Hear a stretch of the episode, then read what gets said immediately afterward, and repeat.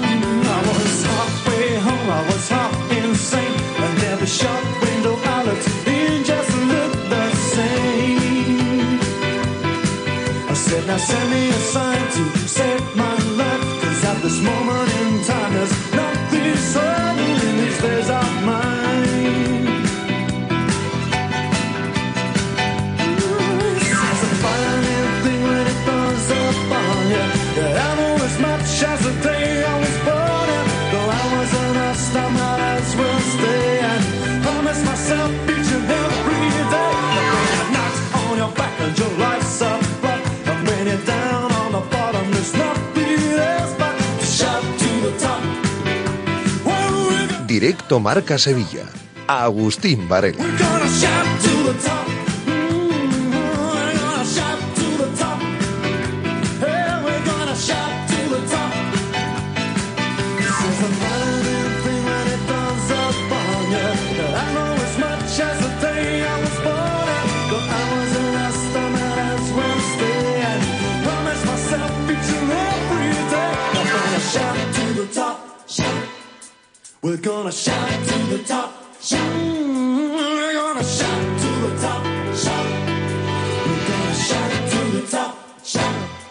¿Qué tal, señores? Buenas tardes, bienvenidos. Por aquí estamos en directo Marca Sevilla.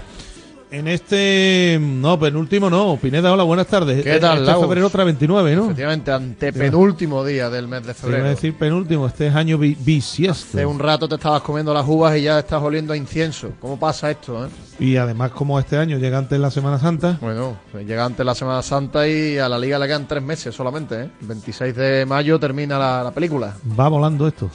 Va volando, sí, señor. Pues nada, eh, vuelan las semanas, vuelan los días. Y hay una semana en la que los equipos sevillanos, por diferentes, bueno, por, de- por razones parecidas, están muy pendientes de las semifinales de Copa. Es verdad que el rival del Sevilla va a tener Un día más. más días de descanso. Un día más. Eh, no, dos días más, ¿no? Uno, uno. De martes a sábado de cuatro ah, días. perdón, es y verdad, de claro. jueves a domingo correcto, hay que- claro, No. que porque, porque el partido es antes. Exacto. Eso es correcto, tienes toda la razón. Bueno, eh, por una u otra cuestión vamos a estar pendientes, ¿no? Tiene un partido, tienen partidos muy duros. Yo no creo que hoy, a mí me sorprendería que hoy tuviese una vuelta de semifinales plácida a la Real Sociedad ante el Mallorca. No creo. Este Un tipo de que- eliminatorias, este tipo de eliminatorias, al final los, los equipos se juegan la vida. Pe- y- y la responsabilidad de ser tu favorito. ¿Recuerdas? Fíjate, ahora me estaba. ¿Recuerdas la vuelta del Betis Rayo Vallecano? Sí. Lo mal que lo pasó el Betis. sufrió. Es que los equipos cuando tienen la, la miel eh, en los labios. Y eres, muy, y eres muy favorito, te- la responsabilidad te pesa. Vamos a ver si la Real ofrece su versión fiable o su versión cookie, que también la ha tenido con Imanol. Ha vuelto Yarzábal a la lista. Ha vuelto, sí. Vamos a ver qué ocurre, pero insisto que está pendiente el Sevilla de lo que haga la Real y el Betis de lo que haga el Atlético de Madrid. Y de ver si Grisman va a estar en condiciones de jugar el partido del jueves y si va a estar, lógicamente, ante los verdiblancos. El Betis que prepara el choque del domingo en un feudo prohibido hasta ahora para los verdiblancos. No es que el Betis no sepa lo que es puntuar en ese escenario. Hemos estado mirando la estadística, Pineda, no ha marcado el Betis un solo gol en el Metropolitano. Desde el año 2017 que se inauguró el Estadio Metropolitano, anteriormente conocido como Wanda por temas de patrocinio, el Betis no ha marcado un solo gol. Ha perdido varias ¿eh? veces, ha empatado una vez a cero y el resto de resultados 1-0, 2-0 y 3-0. No ha marcado, es curioso, me lo decías tú, yo no lo sabía de memoria, lo hemos comprobado y es verdad que el Atleti, o el- al Betis mejor dicho, no se le da bien jugar contra el Cholo Simeone y en particular a domicilio. Se confirma de todas formas que Simeone es una especie de bestia negra para el Betis. Creo que desde al Betis a Simeone le ha ganado solo una vez gol de Canales de penalti. No sé si recuerdas aquel partido con. Setién. Sí, señor. Betis 1, Atlético de Madrid 0. Que se tiene que a ti no te gustaba mucho, a los grandes les metía A mano, los, ¿eh? a los grandes, con los grandes hacía buenos, buenas, buenos papeles, sí. Perdón, así que fíjate desde dónde viene la película. ¿eh? Sí. Bueno, pues, en fin, el Betis que prepara ese partido. Es verdad que los refuerzos ahora le dan otro aire al equipo, a pesar de que hay bajas. Y ya nos decía Pellegrini que hoy, bueno, que esta semana iban a entrenar, les esperaba que entrenasen de forma normal Guido y Ayoce. Sí, que son dos refuerzos muy importantes. Yo creo que Guido ahora no va a reaparecer después de tanto tiempo desde titular. Ayoce tampoco, porque tiene alternativas, pero hombre, Ayoce que, que está haciendo goles y que sigue siendo uno de los máximos goleadores del Betis en la temporada.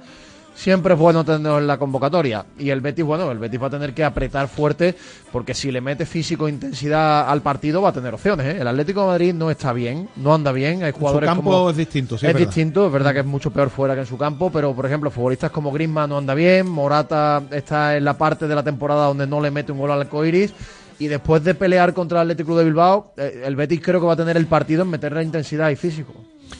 Bueno, pues nada, hoy por cierto se van conociendo más detalles sobre el estadio y su remodelación ¿eh? que se va a llevar a cabo. El Betis que según apuntan las informaciones será en enero de 2025 cuando se tenga que marchar, es decir, a finales de este año, cuando se tenga que marchar, con lo que mm, seguramente Pineda la jornada antes de Navidad será la última que dispute el Betis en el estadio Víctor Villamarín. Sí, era más o menos lo que se preveía, ¿no? Que se demoró un poquito la marcha al Olímpico, el Estadio de la Cartuja, por el tema de las obras que se tienen que acometer y lo normal es que el Betis se vaya a partir de- del año que viene ya.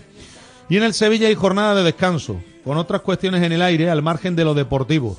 La continuidad de Sergio Ramos y la renovación de Isaac Romero, que ha atendido a nuestro compañero Alex Mérida en, el, en la web del Correo de Andalucía. Después oiremos unos sonidos. Sí, tenemos sonidos donde él se pronuncia sobre la renovación, sobre la adaptación al primer equipo, sobre la posibilidad de ir a la selección. Está interesante la, la entrevista, hemos sacado algunos sonidos, algunos cortes y, y luego hablaremos con Alberto Fernández de la posible renovación de Ramos ¿no? y, y le preguntamos a los oyentes también, por supuesto, qué les parecería. Aquí hay un tema, que la renovación para el Sevilla de Ramos es una renovación barata. Y aquí es una de las claves. El Sevilla quiere jugadores que tengan salarios bajos. Ramos tiene en el Sevilla un salario bajo.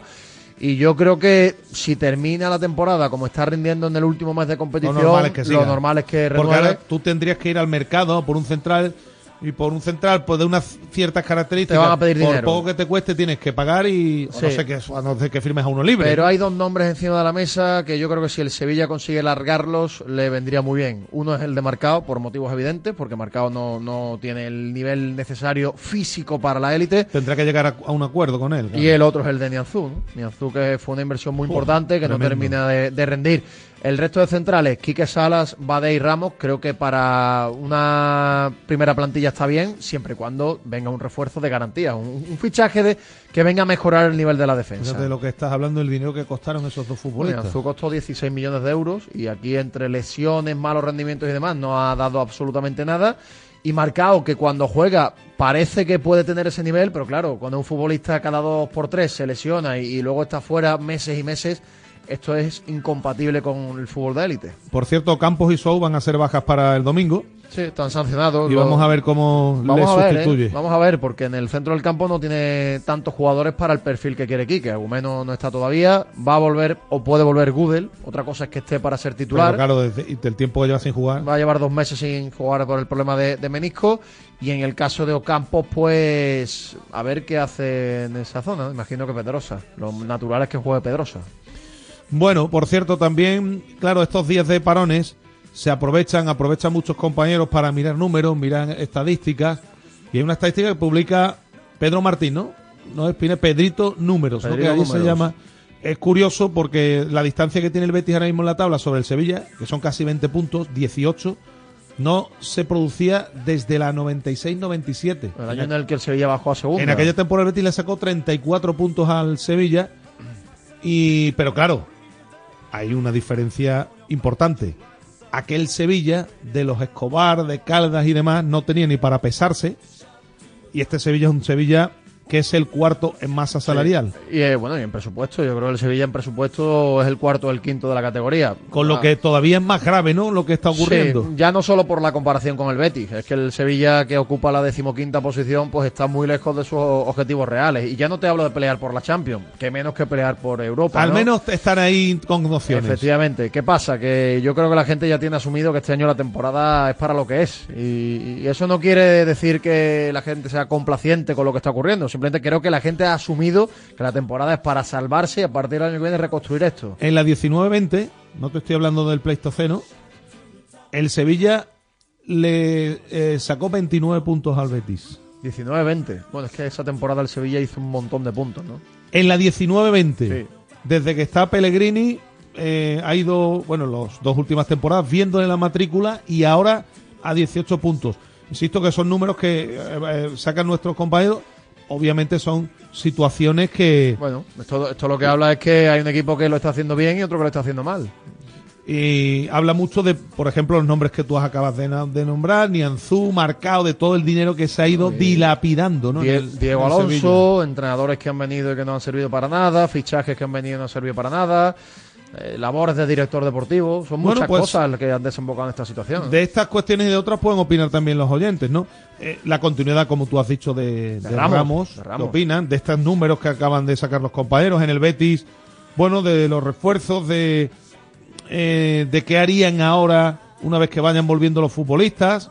Bueno, son de muchas las cosas, ¿no? De las que pueden opinar, como siempre, a través de los cauces que, que tenemos, ¿no? Que son la cuenta de Twitter, arroba Rmarca Sevilla, y las notas de audio en el 660 50 5709. Hoy martes tenemos más tiempo que ayer lunes, que ayer había muchas cosas con Sí. la resaca del fin de semana y la tertulia.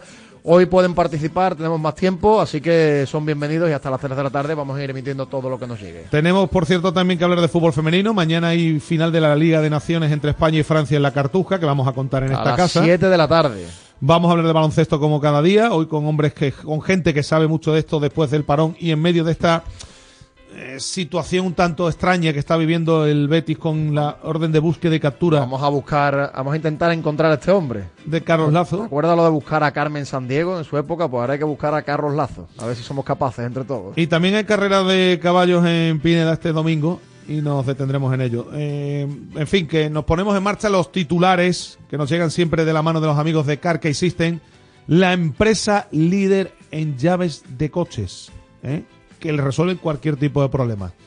Nos metemos en faena, como diría aquel. Está ahí el hombre en la penumbra, el hombre, el hombre en la oscuridad, Manolo Martínez Bravo, que de momento lo que hace es ofrecernos una gran información comercial. Radio Marca. Manuel, he perdido las llaves del coche y es la única que tenía. No sé qué voy a hacer. No te preocupes, para eso está CarKey System. Ellos te hacen una nueva llave en un tiempo récord. En CarKey System tenemos tus llaves. En CarKey System tenemos tus llaves. CarKeySystem.com Plaza de Toros de Sevilla, Empresa Pajés, abono de localidades de la temporada taurina 2024, renovación de abonos del 26 de febrero al 5 de marzo, nuevos abonos del 26 de febrero al 9 de marzo, abono especial para jóvenes y jubilados, posibilidad del pago fraccionado del abono, horas de taquilla de 10 a 2 y de 5 a 8 en las taquillas oficiales de la empresa, en la Plaza de Toros, Paseo de Colón, lamaestranza.es, patrocinado por Caja Rural del Sur. ¿La factura de la luz te deja electrificado? Pásate a Insolac Renovables. Instala paneles fotovoltaicos de autoconsumo y genera tu propia electricidad. Aprovecha las nuevas subvenciones del Plan Ecovivienda. Hasta el 80% de ayuda para la instalación fotovoltaica en viviendas. Infórmate en insolacrenovables.com. Insolac, expertos en energía renovable desde 2005. Si quieres seguir al minuto toda la actualidad deportiva, ser el primero en enterarte de las noticias más relevantes y vivir todo el deporte en directo, descárgate ya la app de marca. Resultados y clasificaciones, los mejores directos, agenda de televisión, notificaciones personalizadas de tu equipo, modo oscuro y mucho más. Accede al instante a la información deportiva que más te interesa con marca, la app número uno para vivir el deporte. Si a diario te levantas, te duchas, te cepillas los dientes, trabajas, haces deporte y conduces, ¿por qué no vas a escuchar toda la actualidad del deporte? La mejor tertulia, la tribu deportiva de la mañana con sus piques, sus roces y sus cariños también. Y te vas a enterar del tiempo, los goles y todos los incendios del deporte. ¿Eh? Dilo de los proverbios. Y de proverbios chinos también. Y raros. Y chinos y raros. Y de proverbios chinos y raros también. Sí, sí, también. A diario. Con Raúl Varela y Javi Amaro. Radio Marca.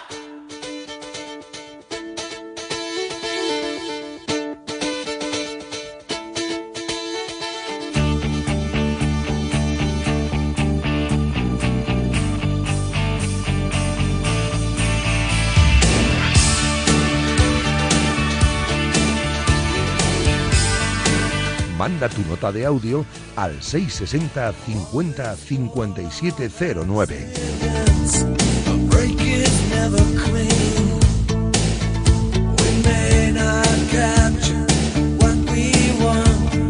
Just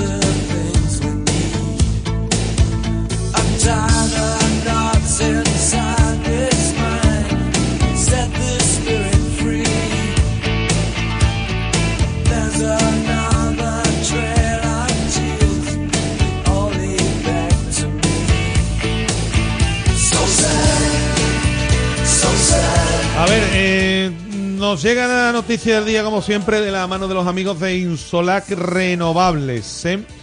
Eh, ya saben que los amigos de Insolac llevan más de 18 años dedicados a la instalación de energía fotovoltaica. Aprovecha las subvenciones para las comunidades de vecinos y empieza a ahorrar en la factura de la luz en Polígono Industrial Nueva Espaldilla, en Alcalá de Guadaira, en el 954-529-942 o en info.insolacrenovables.com. El Sevilla, eh, Pineda, tiene hoy otra vez jornada de descanso. Sí, jornada de descanso, mañana en la vuelta al trabajo. habitual, ¿no? De que, que Quique dé un par de días de descanso. No, pero ayer creo que hubo entrenamiento de Ayer recuperación. hubo entrenamiento, sí, si no, si no me equivoco. Y estaba dando estas últimas semanas dos días de descanso y para preparar el partido, pues el miércoles, el jueves y el viernes. Pero ahí en estos días también se habla de mucho, ahora escucharemos más tarde eh, unos sonidos de los compañeros del Correo de Andalucía en la web, de Isa Romero, de nuestro compañero Les Mérida que ha hablado con él, y otro futbolista eh, del que ya se está empezando a hablar, eh, de su continuidad de Sergio Ramos. Sí, se habla de planificación de la próxima temporada, porque hay muchos jugadores en el Sevilla que terminan contrato, algunos que tienen pie y medio fuera, como Eric Lamela, Oliver Torres, pero luego hay otros que terminan contrato y tienen opciones de seguir. Sergio Ramos, Jesús Navas, el propio Nilan, hay muchas opciones, ¿no? Mariano, por ejemplo, también termina contrato y dudo mucho que vaya a seguir, pero ya se empieza a hablar de la planificación de la próxima temporada. Y eh, hasta el que termine la temporada, pues Sergio Ramos, leemos hoy en Marca que tiene la llave de su continuidad en el Sevilla. Es lo que publica nuestro compañero Alberto Fernández. Hola Alberto, muy buenas. Buenas tardes, compañeros. ¿Qué tal? ¿Cómo estamos? En un mes cumple 38 años Sergio Ramos. 38 palos, ¿eh? que se dice que se dice rápido para, para un jugador que verdad que lleva toda la vida en, en la élite, en, en la primera plana, pero ya son años. Navas tiene uno más, cumple en noviembre 39 y, y, y Sergio cumple 38. Eh, bueno, ya estamos evidentemente en, el, en los últimos años, en los últimos momentos de, de su carrera. Bueno, estamos hablando también de Navas, que es otro de los futbolistas que más allá de na- del asunto de, la ampliación de, de, Isaac Romero y del tema Ramos, Navas es otro de los futbolistas, eh, Alberto, que obviamente pues también habrá que ver qué pasa con él, ¿no? Que habrá que sentarse con él, ¿no? Evidentemente, ¿no? Pasa que el caso de Jesús siempre es un poco menos recurrente o menos noticiable en tanto en cuanto se sabe que o juega en el Sevilla o va a su casa. O sea, Jesús no va a hacer eh, nuevamente las maletas, menos a la, a la edad que tiene. Así que evidente que tendrá que sentar, ver cómo se siente físicamente y si quiere continuar. Es normal porque él ha firmado desde su vuelta al Sevilla dos contratos, el que hizo al llegar y, y otra ampliación más. Esta temporada está jugando por el número de partidos del anterior, porque tenía su último contrato firmado, digamos, una prórroga si jugaba un número de partidos. Sigue jugando, sigue siendo titular, pero evidentemente esta siguiente renovación, este siguiente contrato, en el caso de que las dos partes quieran, que el Sevilla quiere, ya aparte de Jesús de si, si quiere continuar o no en, la élite, hacerle un contrato al nivel Sergio Ramos. Un contrato que como mucho le cuesta al Sevilla un millón de euros al año, no más de eso, ¿no? Entonces es una renovación a la baja también por edad y que según el número de partidos que juegue pues puede ir ganando un poco más, pero digamos que sería un contrato parecido y Sergio Ramos lo que ocurre es que tuvo ofertas en verano y las va a tener este verano. Es un jugador que todavía tiene mucho nombre, se le ha visto en el Sevilla, ahora sobre todo a buen nivel y evidentemente va a volver a tener ofertas de estos sitios donde Estados Unidos o Arabia donde pagan muy muy bien. Eh, A ver, eh, leo que por leo la noticia, Alberto, que publicas que por, si, si fuese por el Sevilla, mañana mismo firmaba la renovación. Entonces aquí Ramos es el que va, lógicamente, tendrá la última palabra, pero no sé, a mí, a ver, la pasada temporada Ramos también tuvo oportunidad de, ir- de irse al fútbol árabe, pero él quería, Él quería, jugar, aquí. en el Sevilla, ¿no? esperó al Sevilla. Lo que a mí me llama mucho la atención Él es quería- que él- Sí, perdón, Alberto. No, no, que solo puntualizar que él quería el caramelo de, de jugar en el Sevilla, ¿no? De volver a poner esa camiseta del Sevilla. Lo que no sé si ese caramelo lo quiere y no se sabe, tiene tiene su decisión si lo quiere hacer dos temporadas seguidas, ahora solo esta temporada y ahora prefiere un último gran contrato fuera. Ya esa ilusión, ese sueño ya lo, ya lo ha conseguido. A mí me llama mucho la atención que, que desde la cúpula directiva, los que mandan en el Sevilla, pues como cuenta Alberto, di- dicen que si la renovación dependiera solo de ellos, se firmaría mañana firmado. y que hace seis meses dijeran públicamente varias veces que Sergio Ramos no encajaba en el perfil. Es que son cosas que luego derivan en lo que está haciendo el Sevilla esta temporada. Es que no tiene ningún tipo de sentido. Claro, claro, pero bueno, también habrá que ver y preguntarle al entrenador. Me imagino que Quique, hombre, si está contando con él, le gustaría seguir contando con él.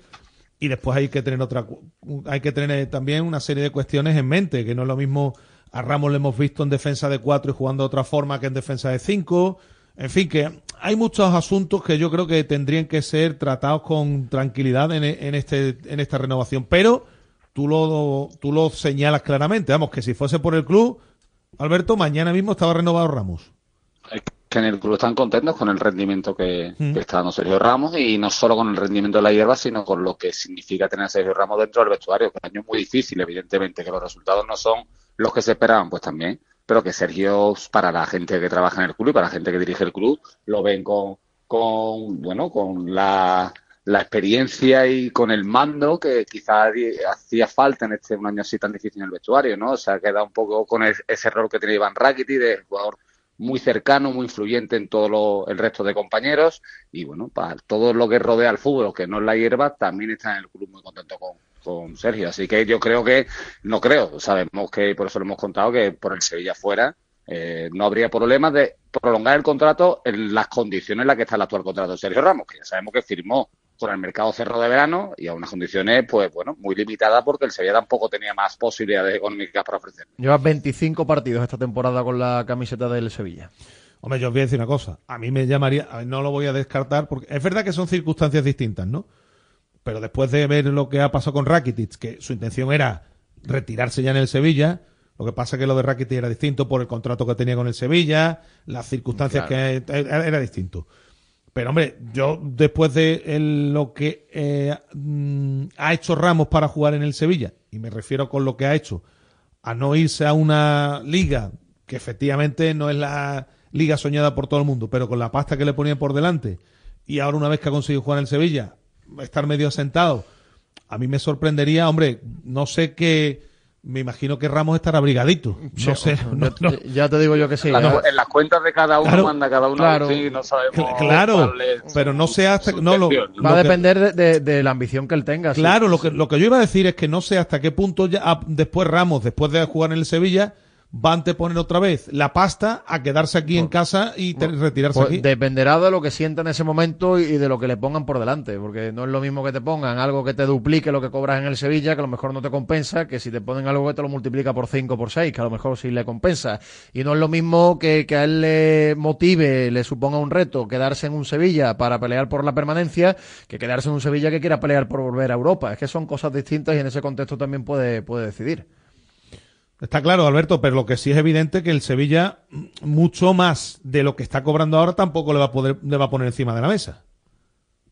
No, no, para nada. O sea, va a ser un contrato muy a imagen de- del de este año, igual que te decía de Jesús Nava, ¿no? Son contratos ya de jugadores muy veteranos, que sobre todo Jesús evidentemente lo ha sido todo en el Sevilla, que se tiene un gran respeto, pero que los contratos son, eh, si no ganando un fijo bajo y que gane un poco más por, por partidos disputados, si consigue llegar a un número eh, importante, porque ya sabemos que también a cierta edad aparecen más lesiones, es más complicado. Jesús está teniendo un año complicado, ya lleva varios años con, con el problema de la cadera. O sea que son contratos que al Sevilla no le suponen un- una carga importante dentro de lo que es su masa salarial, pero claro, el Sevilla tiene que rebajarla muy mucho y el problema no va a ser eh, Sergio Ramos o Jesús Nava, el problema son otro tipo de jugadores que ganan mucho dinero y que este verano veremos como más de uno y más de dos salen, o por lo menos en la intención del club, y digo de, de incluso de titulares, ¿eh? de jugadores que vayan a otro tipo de mercado porque el Sevilla no puede soportar una masa salarial tan alta como la que tiene ahora. Bueno, pues vamos a ver qué ocurre en- con este asunto. Aquí hay una cosa clara de cara a la planificación del año que viene. El Sevilla le tiene que dar una vuelta a la defensa. Una defensa que ha encajado tanto, que ha sufrido tanto a balón parado. Ahí hay fallo de confección de la defensa, de la forma de entender. Y Quique, si sigue siendo entrenador del Sevilla, que sería lo lógico, si salva al equipo, tendrá también que decir qué perfil de futbolista quiere en función de si va a jugar de nuevo con tres centrales o con dos centrales. Porque está claro que Badé, que tiene contrato largo y lo está haciendo bien, y Quique Sala se van a quedar seguros, pero claro, ahí hay dos futbolistas como Marcao y como Nianzú, que cada uno por su contexto, uno porque no ha rendido ni cuando ha estado bien ni cuando ha estado mal, y otro porque no ha estado sano casi nunca, Mm. son jugadores que tienen que dejar hueco a futbolistas que sean competitivos en la parcela de centrales, porque tú no puedes estar siempre con tres centrales y con dos lesionados, porque al final eso te baja mucho el, el nivel. Indudablemente ahí va a tener que hilar fino en Sevilla, porque va a ser prácticamente imposible recuperar lo que se invirtió en estos dos Yo futbolistas. creo que Nianzú tiene, tiene todavía mercado, porque es un chaval joven que tiene menos lesiones, y es mucha pasta. Lo que va a ser más complicado es lo de marcado, porque tiene más edad y porque ha tenido un año y medio casi casi sin jugar. Bueno, pues nada, eh, esto es lo que hay, Alberto. Lo de ahora habla- ahora escucharemos a Isaac Romero, que ha hablado con, con los compañeros del correo. Lo de Isaac ya es distinto.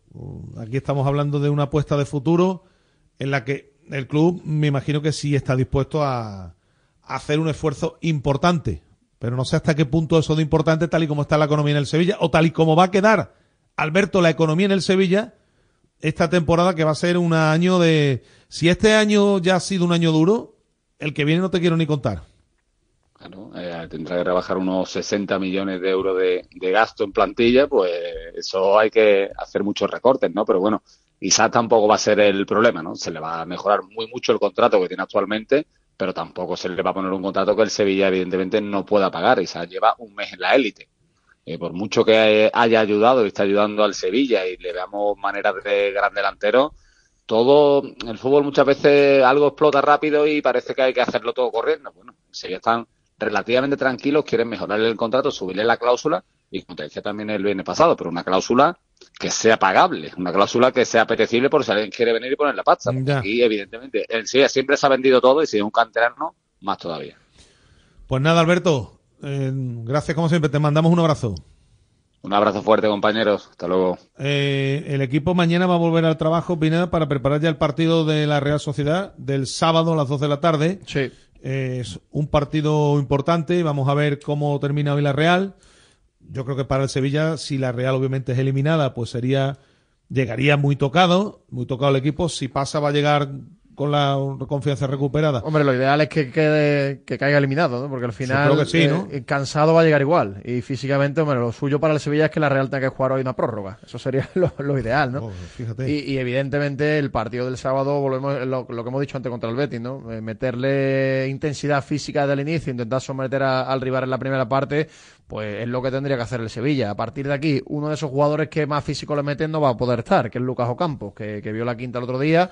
Tampoco va a poder estar Show y, vamos a ver cómo eh, cambia el equipo aquí, que yo creo que en la zona de la izquierda lo normal es que juegue Pedrosa porque Acuña sigue lesionado y en el centro del campo sí que tengo más dudas. Tengo más dudas a ver quién acompaña en ese doble pivote a, a Sumaré. No sé si podrá jugar Jordán, que ha tenido algún ratito con Quique, si va a apostar por, por meter a otro perfil de futbolista distinto. Vamos a ver qué hace en esa zona.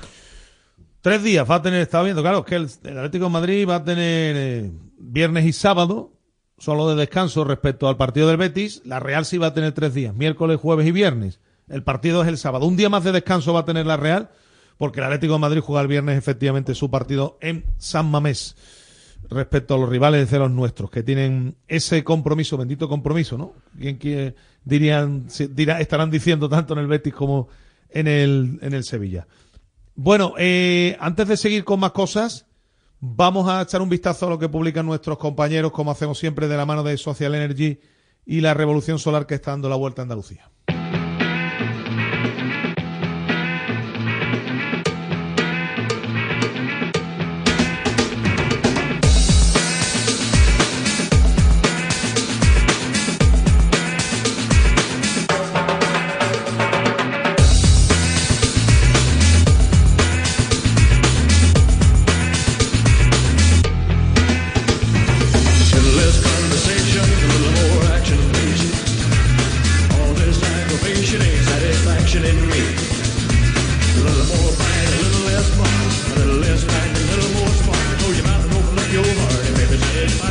Arrancamos con el repaso a prensa en la página web del diario Marca, marca.com, sobre el Sevilla. Sergio Ramos tiene la llave de su continuidad en el Sevilla y también eh, análisis de todo el tema arbitral. Quique solidifica a un Sevilla que se queda frío en ataque. Sobre el Real Betis Balompié, Fekir cerró la puerta a Arabia Saudí en enero, pero para hablar en verano. Y por último, Fekir jugará o entrenará con máscara por una rotura en la nariz. En mucho deporte, Isaac Romero y su renovación, por mí no habrá ningún problema, dice el de Lebrija. También una entrevista curiosa eh, a José Luis Martí, relatando su encontronazo con Manolo Jiménez. le dijo Del Nido, acepta la oferta porque aquí me voy a morir de asco. No acabó bien Martí con Manolo Jiménez en aquella etapa en el Sevilla. Y sobre el Betis, Chimi Ávila ve portería casi seis meses después. En el desmarque, Tebas confirma que la Liga va a apoyar al Sevilla tras la denuncia a la tele del Real Madrid. Gudel, Lamela, Jordán y Quique Salas se ejercitan en su día de descanso. Y sobre el Real Betis Balompié cuentan los compañeros del desmarque que Fekir pasa por el quirófano, Ruibal y Altimira pendientes de evolución. Y por último, en el diario de Sevilla, Isaac tranquiliza, renovar, por mí no habrá ningún problema. Sobre el Real Betis Balompié, bajamos un poquito, encontramos la información. El Betis ya conoce el alcance de las lesiones de Fekir, de Altimira y de Torrival y el tiempo de baja.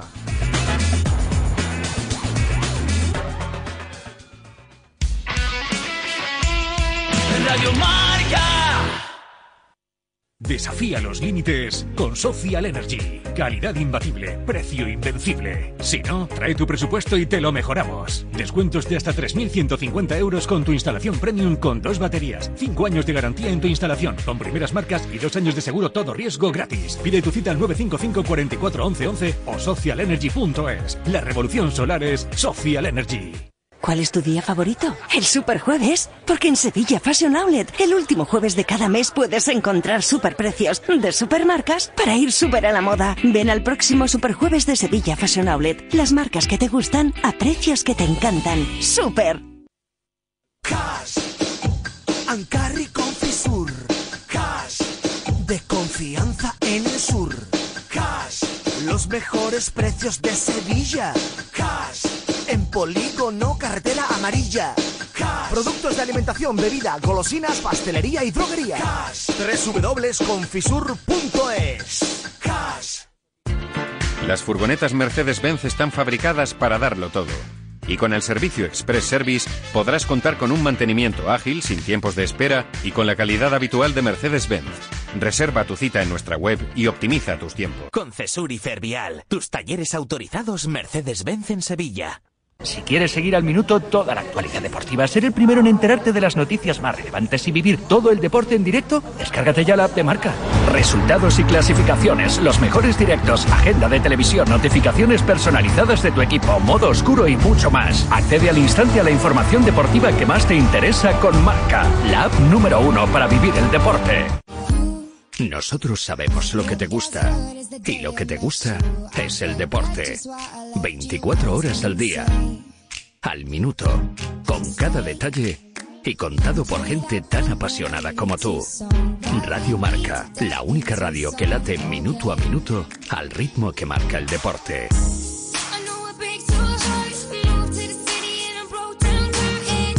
Di nos escuchas.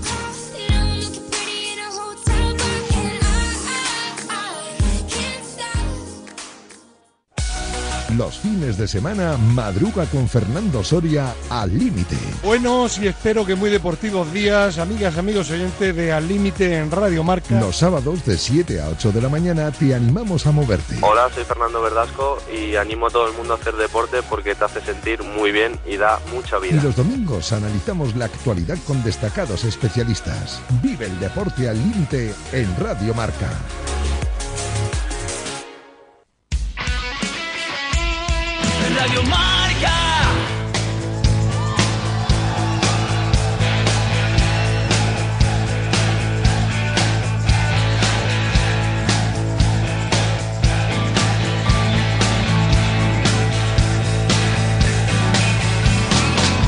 Dicen que estás muerta, las calles desiertas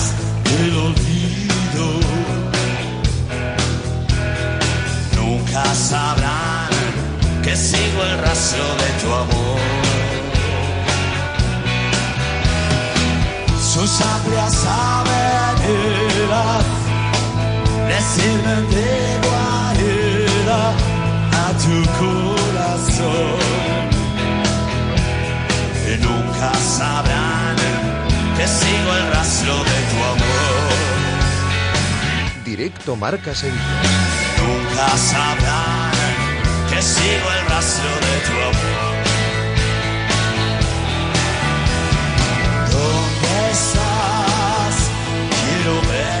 Pues tenemos que oír a, mm, como decíamos, a, seguimos adelante, 18 para las 2, teníamos que oír a, a Isaac Romero, al, al hombre que está ahora mismo en boca de todo el sevillismo, ¿no? Hombre, a ver, los partidos que le quedan para subir la cláusula a 20 millones de euros los va a Le cumplir. quedan cuatro, creo, cuatro o cinco. Son... Los va a cumplir. Ahora hay mucha gente que dice que le hemos perdido el respeto al dinero, que 20 millones de euros tampoco es fácil que vengan dando por un chaval, ¿no? Que ha aterrizado en la élite hace un cuarto de hora.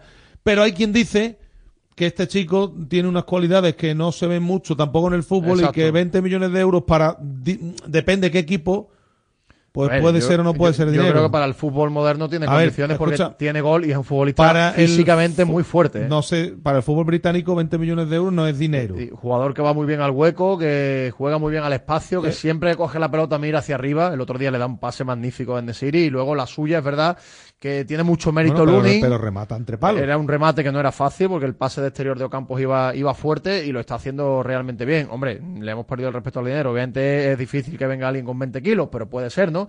Por Diao, por ejemplo, preguntaron equipos en la Premier por su cláusula. Verdad que Diao además tuvo un lío con los representantes, que cambió de agencia y demás y no era un asunto fácil. Pero eh, haría bien el Sevilla en renovar su contrato para atarlo primero más años, porque le queda un año y medio de contrato solamente, más años, subirle la cláusula y evidentemente recompensar su trabajo con una subida salarial.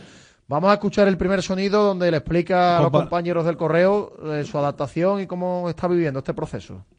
venía entrenando mucho con ellos en dinámica de- del primer equipo y bueno, cuando, cuando se me da esa, esa noticia que me la, me la cuenta mi, mi representante a, a mi familia y a mí, al final es una ilusión y, con lo que lleva soñando uno de- desde chico, jugar en la máxima categoría del fútbol y nada, muy contento y muchas emociones y que la familia que siempre ha estado ahí también, también viva todo esto. Lo que comenté al final es acostumbrarte porque es un salto muy grande de, de la categoría del filial primera con el Sevilla, pero bueno, es, es irte haciendo poco a poco.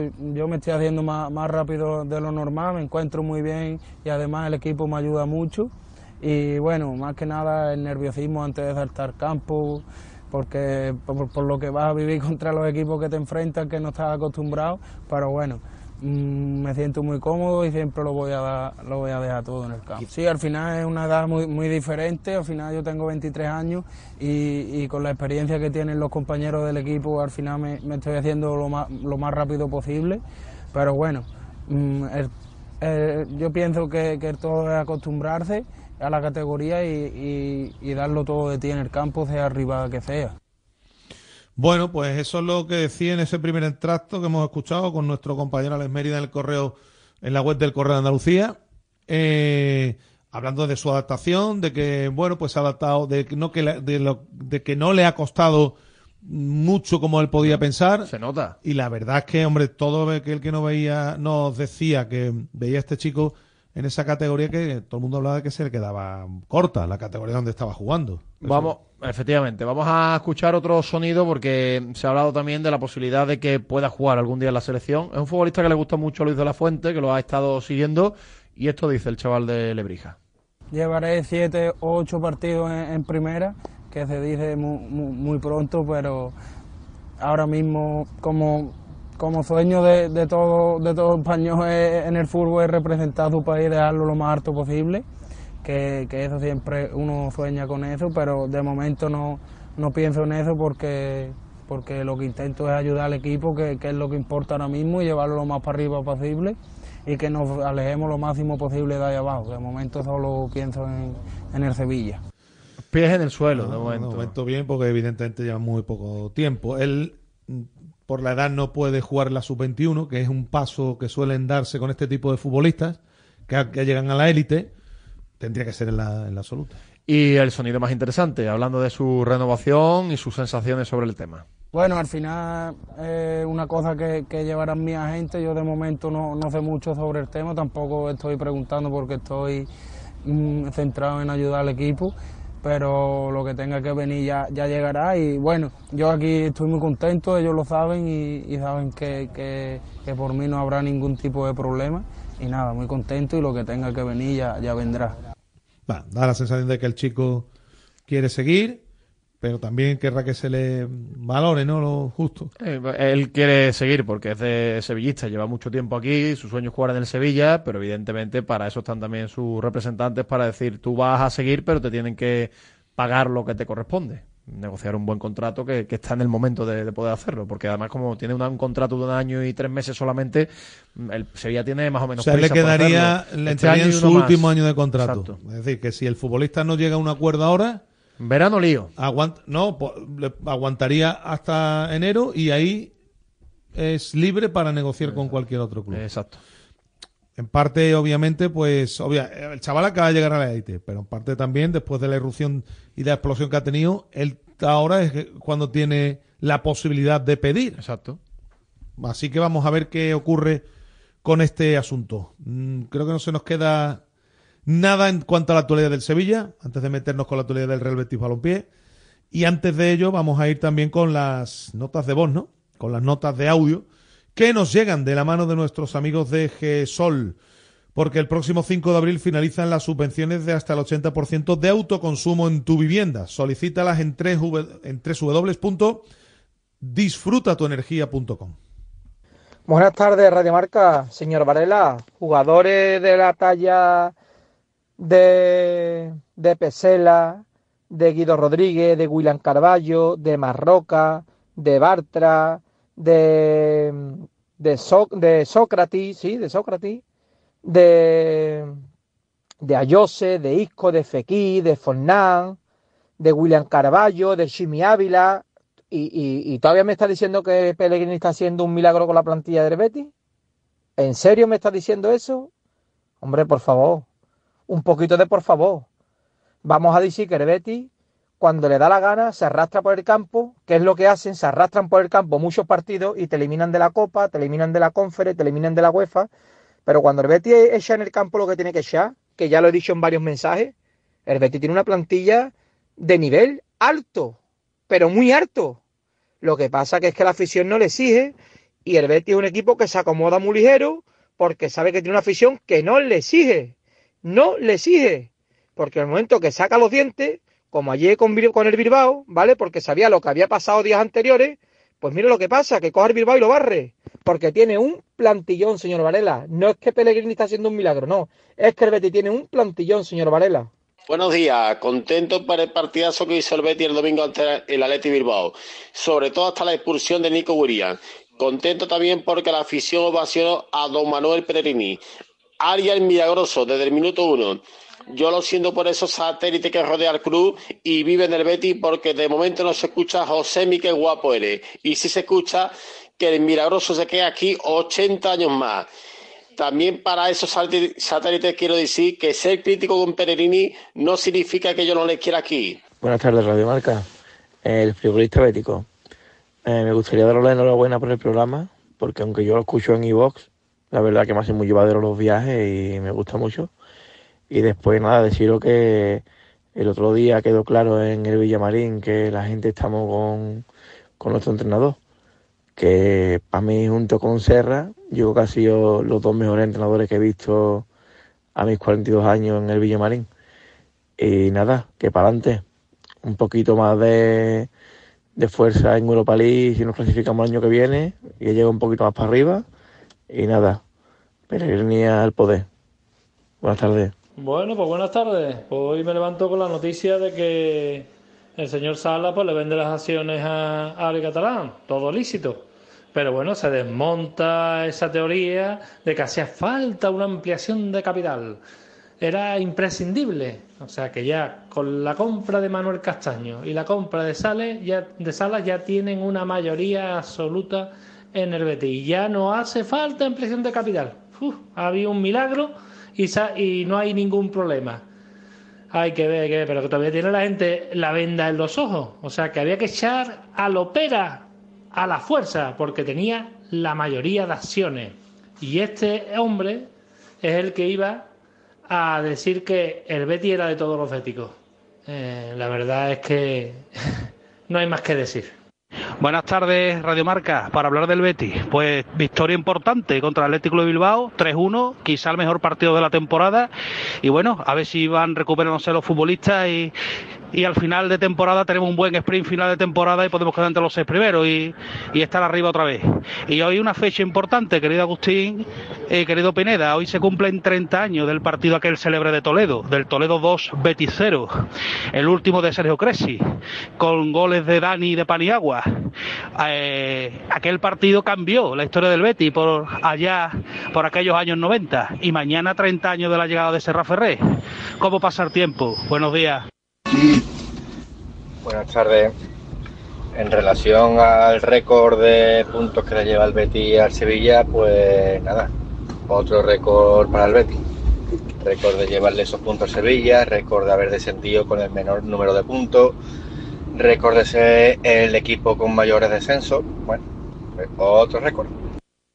Bueno, señores, eh, nada, simplemente por opinar sobre, sobre cómo está la situación de mi, de mi equipo, el Sevilla, que veo a gente muy efusiva y ya con los deberes hechos. Nanay, ¿eh? Que nos creíamos que Nesiri y e Isa iban a marcar 15 goles por partido, ¿vale? Y, y no.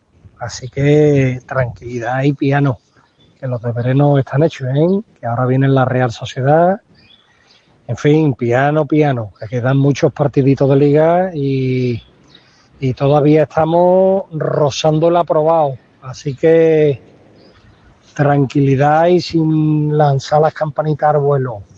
Pues muchas gracias ¿eh? a todos los oyentes que nos dejan sus notas de voz, notas de audio en el 660 50 5709. Después le das una vuelta, hombre, a la cuenta de Twitter, eh, a ver si hay algo. Creo que en Twitter no hay nada. ¿Cómo pasa el tiempo? Decía nuestro querido Dani, 30 años ya. 30 años. De aquel partido, estuve yo haciendo también aquel partido de- del salto del caballo. Yo no me acuerdo de ese partido. Es que claro, yo ahí era... El Betis tuvo que cambiar su ropa, le dejó el Toledo por la coincidencia de colores. Cosa más antigua. Querían vestir al Betis de blanco y decía Lopera que si vestía al Betis de blanco se tenía que meter contra el primer poste de la M30 cuando llegara a Sevilla, en vez de la S30 contra el primer poste de la M30.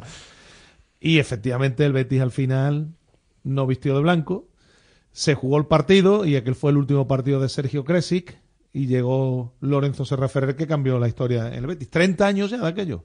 El otro Madre día mía. leía que Pellegrini ya era el entrenador, segundo entrenador de la Claro. historia del Betis que más ha ganado después de Serra. Sí, señor. Después de Serra. Sí, señor, efectivamente. Bueno, por cierto, eh, mm, hay una aclaración. Ayer nos llamaba un oyente que decía que era un operador de Steadicam y que me informara bien y tal, ¿no? Eh, hoy aparece en marca una información, mm, leo textualmente, los árbitros no quieren prohibir el desarrollo ni el trabajo de los operadores de cámara, ni que estos puedan acercar el fútbol al aficionado, pero que sí se respeten unas normas y unos códigos. El terreno de juego, en teoría, es sagrado, pero se puede aceptar que entren, mm, que no deberían, pero que lo hagan por la línea de fondo, como muchos reconocen desde el Comité Técnico de Árbitros. Es decir, que lo que estábamos diciendo ayer no era una barbaridad. Dicen tú hubiese sido que hubiese dado la vuelta por detrás por el, por el banderín de córner. No cruzar por el medio, que fue lo que provocó el impacto con la, con la asistente. Los propios árbitros lo reconocen. Sí. Que se haga por la línea de fondo. Ahora también se está valorando que los operadores de cámara que llevaron un auxiliar, porque como ellos También. llevan la cámara cargada, no van mirando. No pueden ir lados, pendientes no de pueden todo, mirando, el van hombre. mirando El hombre no puede ir pendiente de todo. Llevar un auxiliar, pero claro, Está sí, claro, ¿eh? sí, esto al final ya sabes que las productoras de estos partidos miran también el euro al. Vamos, miran el céntimo. Claro, claro. Pero efectivamente el hombre bastante hace con ir con esa cámara, no puede ir pendiente de todo. Es un accidente. Fue un accidente. Pues no sería una mala solución eso, no sería una mala solución.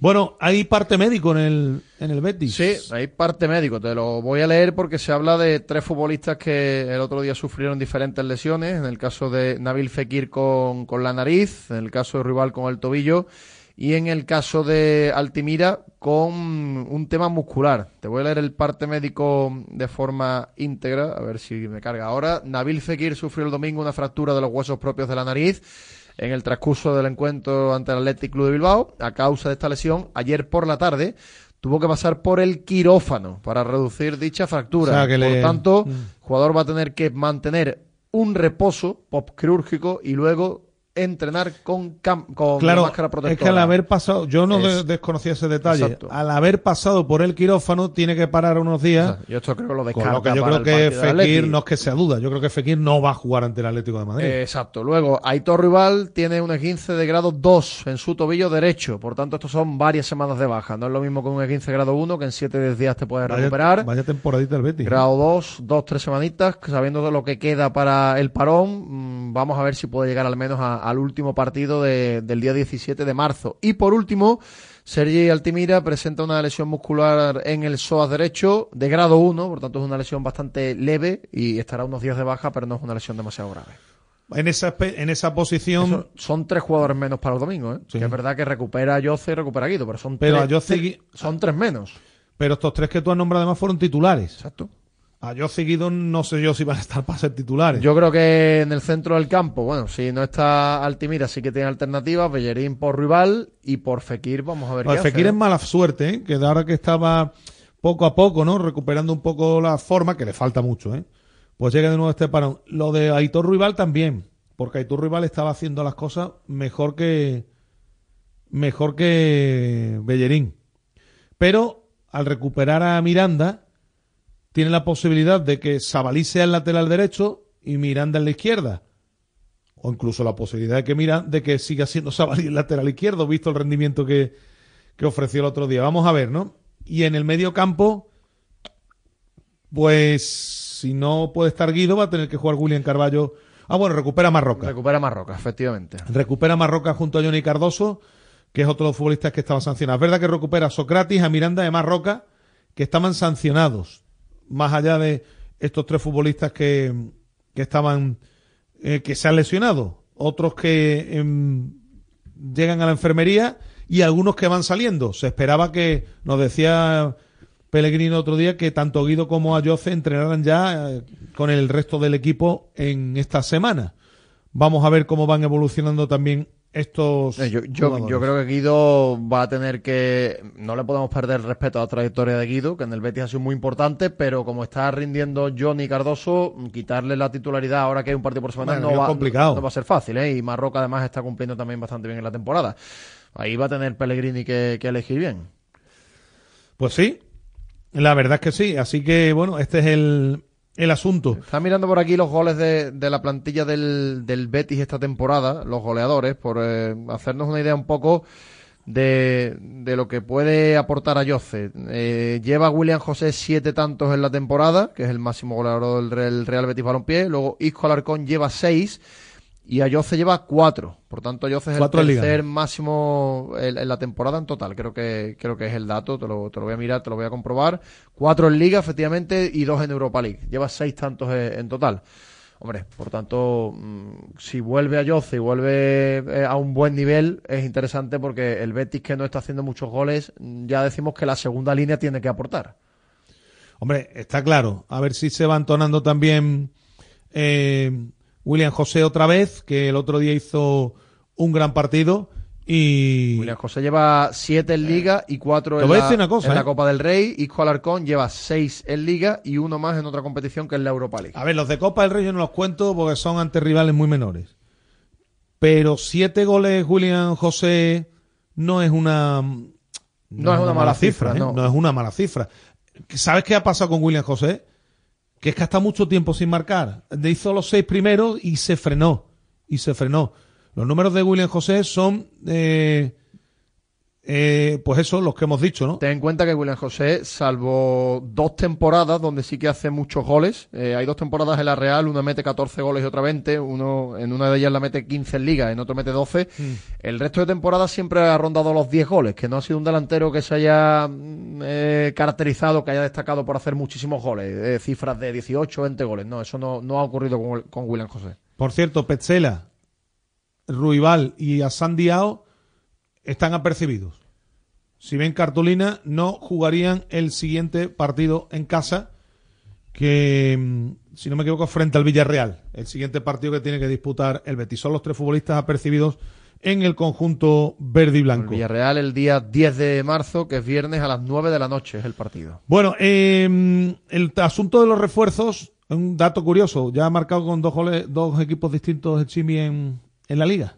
Eh, y los refuerzos han conseguido cuatro de los últimos cinco goles. Quiere decir esto Y han marcado todo, que es muy importante. que han marcado todos y que están haciendo las cosas muy bien. Estos refuerzos que han llegado en el mercado de invierno sí están sirviendo para que el equipo vaya creciendo. Los refuerzos que han llegado en el mercado de invierno. Eh, antes de llegar estos refuerzos, evidentemente la plantilla era más débil. No voy ahora a decir que hay un plantillón, indudablemente, pero sí hay una plantilla más acorde con las necesidades que tiene el entrenador, ¿no? Es lo que queríamos contar desde aquí. Ha habido muchas lesiones y es verdad que esto también ha, perjudicado mucho al, al conjunto verde y blanco. Así que mm, habrá que estar atentos para ver qué hace Pellegrini de cara al choque del próximo domingo ante el Atlético de Madrid. Sí, eh, aquí cuando antes otros oyentes hablaban de plantillón, es que yo creo que ni la plantilla es perfecta, ni evidentemente es una mala plantilla, pero yo creo que se ha planificado mal con las competiciones europeas. Eh, pues, y se está viendo porque tiene ahora muchas más alternativas en la liga que, en Europa. Y el otro día tenía muy poquito que donde elegir en Zagreb. Eh, Por tanto, más allá de la plantilla, del número de efectivos, creo que se ha organizado mal el asunto, tanto en la lista europea de septiembre como en la lista europea de, de ahora. Estaba mirando por aquí Chimi que llevaba seis meses sin marcar. Chimi solo llevaba un gol en Liga esta temporada con Osasuna, le metió al Barcelona y un gol en la Confren, en la previa contra el Brujas, y el otro día volvió a, a ver portería. A ver qué ocurre de cara al domingo. Insisto que lo de Fekir está muy complicado porque Yo creo que es lo- que ha tenido que ser intervenido. Lo, lo van a descartar. y obviamente eh, va a ser complicado que esté. Es que cuando, cuando pasas por el quirófano necesitas un reposo para evitar golpes. No, no, si con zona. máscara me dice Manolo, sí, sí, si con máscara podría jugar, pero si Fekir va a estar un par de días sin entrenar eh, y después, mm, bueno, lo mismo es un futbolista que evidentemente no va a estar para mucho tiempo, porque eso no le va a impedir, el tema de la nariz no le va a impedir seguir ejercitándose con sus compañeros. Pero es que ha sido, el problema es que ha sido intervenido de esa fractura, ¿no? Entonces vamos a ver cuánto tiempo va a estar para, si es un par de días o, hombre, lo mismo si está parado hoy y mañana, empieza a entrenar el jueves, pues puede forzar, pero vamos a ver, ¿no? Dependiendo también. En el Betis recordemos que también, aparte de las bajas, sigue, más allá de estos de Altimira y Ruibal, y de Isco, eh, está de baja Bacambú, que también va a estar un tiempo porque se habló, dijo, Dijo el día, un mes. Eh, a Bacambú se le espera para después del parón, para ese fin de semana de Semana Santa, donde juega ya los dos equipos sevillanos, porque del domingo Ramos y parón, hasta entonces no va a jugar Bacambú. Bueno, eh, por cierto, hablaba un oyente de, de la compra de las acciones de Rafael Salas por parte de, de Angelaro. Un El- 2% más o menos tiene. Pero lo que, ha- lo que publican los compañeros de Mucho Deporte es que ha habido un ofrecimiento. De momento no se ha producido esa venta por parte de Rafael Salas. No, Obviamente, si esto se lleva a cabo, con el acopio de acciones que están haciendo tanto Angelaro como José Miguel López Catalán, aunque no hace, aunque no llegue al 50, porque para mm, eh, manejar un club no hace falta llegar al 50, por, dado que en una junta de accionistas no se da cita. Con un 30 y pico, vale, porque además hay muchas acciones que están por ahí perdidas, muchas acciones que, que la gente no sabe casi ni, ni que las tiene o dónde las tiene, y luego además no se presentan a la Junta. Por tanto, estamos viendo en los dos equipos que con un 30 y pico se suelen manejar las juntas de accionistas. Es lo que, insisto, lo que suele ocurrir en prácticamente todos los clubes. Aquel que creyera en la Arcadia feliz del Betis de los Béticos estaba en Barrio Sésamo, en los mundos de Yupi o algo parecido.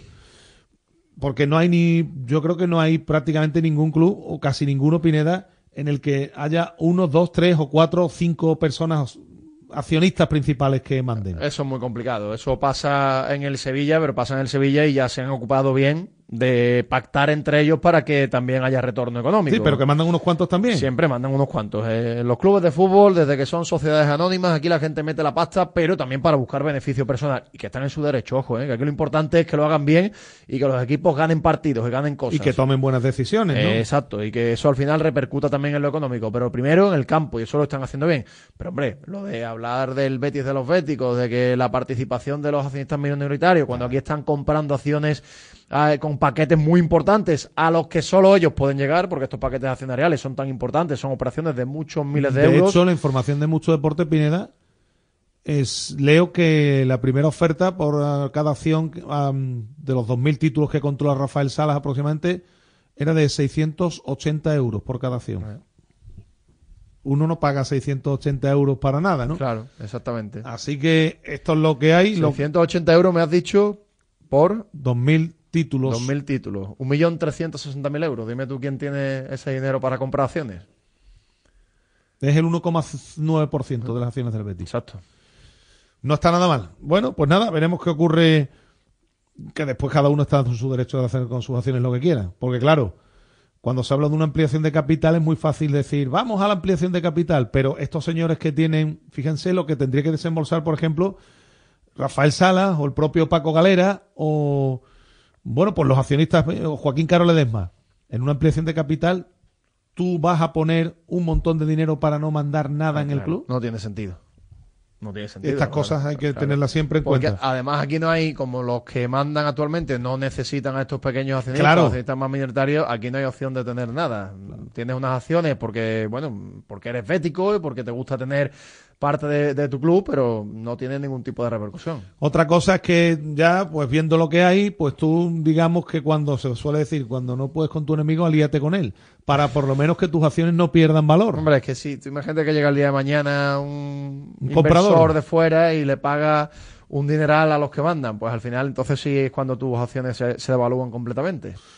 Bueno, hemos estado hablando de antes de otro asunto, por cierto, te tengo que hablar ahora que estamos eh, eh, hablando de, de cuestiones económicas de Confisur, ¿eh? porque Manolo Martínez Bravo está loco con Confisur.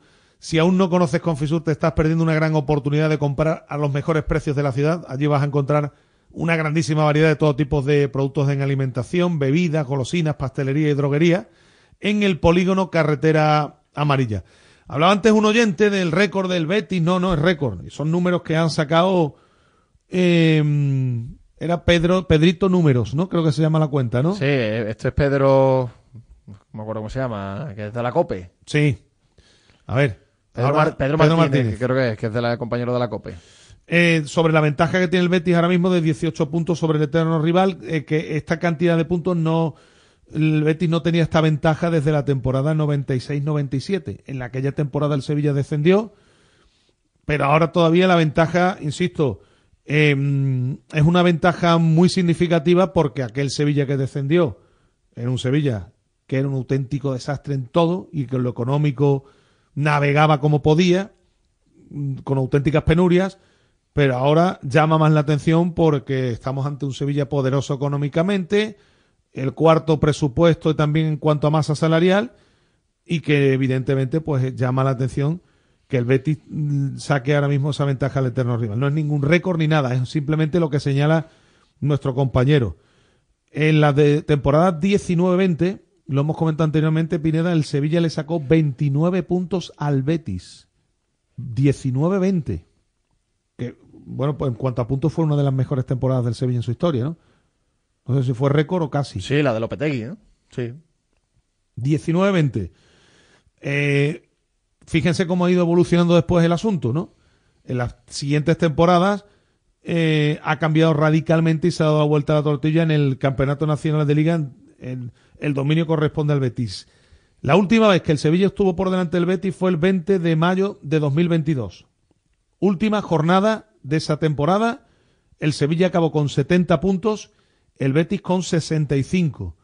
Desde el 20 de mayo de 2022, el Betis está por delante de la clasificación en Liga del Sevilla. Es decir, que en mayo se van a cumplir dos años con el Betis por delante del Sevilla en la clasificación. Sí, efectivamente. El año pasado estuvo el Betis toda la temporada por encima y esta temporada pues con 18 puntos también y esa diferencia. Hombre, eh, yo al final en esta liga, en esta ciudad siempre se mira, Se lo, mira que, todo, lo que claro. hace el otro, lo que hace el vecino, pero yo creo que, que el sevillista más allá de lo que haga el Bético, lo que le tiene que preocupar, doler y, y demás es el, que, el, el pobre bagaje de puntos que está haciendo el Sevilla, Eh, ¿no? Lo que tiene que preocupar es que la realidad económica que se pregona sea acorde con la deportiva. Exacto, le- Decíamos siempre que lo difícil de un club es nivelar lo deportivo con lo, me- con lo, con lo- con lo económico. Bueno, pues el Sevilla, lo, lo comentábamos el otro día, en cuanto a dinero, es el equipo que peor lo está haciendo de la liga. Sí, porque tiene el cuarto presupuesto, cuarto límite salarial y está muy por debajo. Es que no lleva ni un punto por jornada. Estamos hablando de que si el, al Cádiz le hubiera dado por equivocarse y ganar un solo partido más, el Sevilla estaría metido en el lío. Un solo partido, ¿eh? Girona segundo ya, ¿eh? Claro, es que es tremendo. Que no estamos pidiendo que el Sevilla esté haciendo, haga lo que está haciendo el Girona. No, que pues Sevilla, cosa- el Sevilla tendría que estar peleando, que Pues- es verdad que, que- que se han hecho malas planificaciones y demás. Pero como y mínimo por donde está el Betis. al peleando. menos peleando por la sexta, séptima posición. que no tiene sentido. Insisto que esto denota, aparte de lo bien que lo está haciendo el Betis, indudablemente, esto lo que, lo, de- lo que denota es el deterioro progresivo a nivel deportivo que ha ido eh, teniendo el Sevilla Fútbol Club en las, en las últimas temporadas, con decisiones tremendas, con gastos en futbolistas que no han rendido y con, bueno, pues eh, con unas cantidades de dinero que se han ido por el sumidero. En el caso del Sevilla, futbolistas que han costado mucho dinero y que ni siquiera, ejemplo ahora de los que hablábamos anteriormente, como Nianzú o el propio mm, Marcao, no es que no estén ya en la lista de convocados, es que están más tiempo lesionados que jugando, ¿no? Y otras inversiones que se han hecho, como son los casos de Rafa Mir y futbolistas que al final no han ido cuajando. Bueno, es lo que tiene el fútbol, ¿no?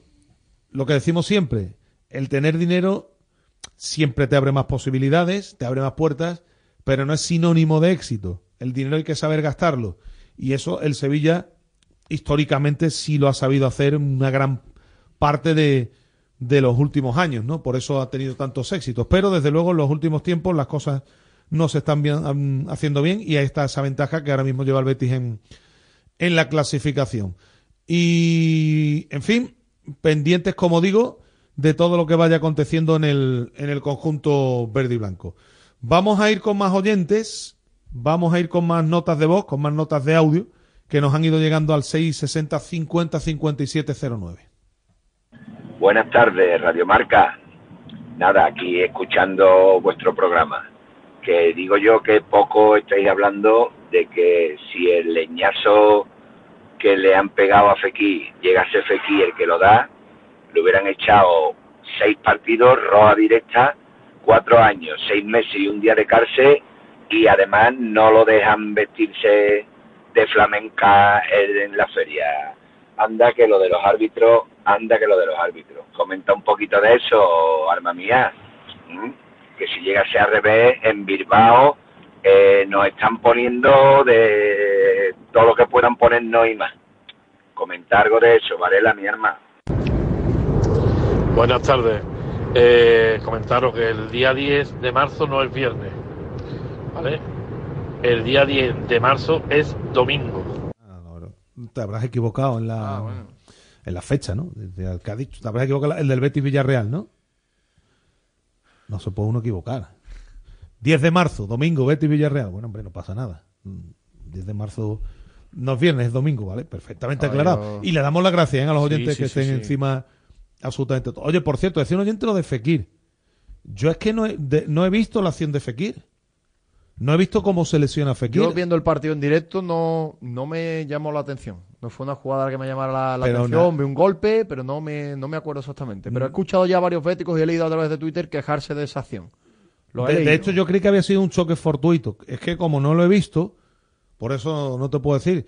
Creía que había sido un, un choque fortuito, pero bueno, pues según cuenta el personal parece que no, que hubo más. Bueno, pues intentaremos verlo. Luego, lo- luego voy a buscar el partido repetido. Intentaremos verlo, porque yo no, desde luego no me di no- en el campo, claro, en el campo, como allí no tenemos, por cierto, que ya es hora de que, por cierto, a los dos clubes, hombre, tenía yo ganas de decir esto. A ver si el Real Betis Balompié y el Sevilla Fútbol Club ponen unos monitores, Pineda, en la posición de comentarista. Como hay en cuántos campos de España, en un montonazo. En un montonazo. Como no tenemos monitores, pues claro, no podemos ver las acciones repetidas, ¿no? Y, yo no vi la acción en la que Fekir se lesiona. No la vi.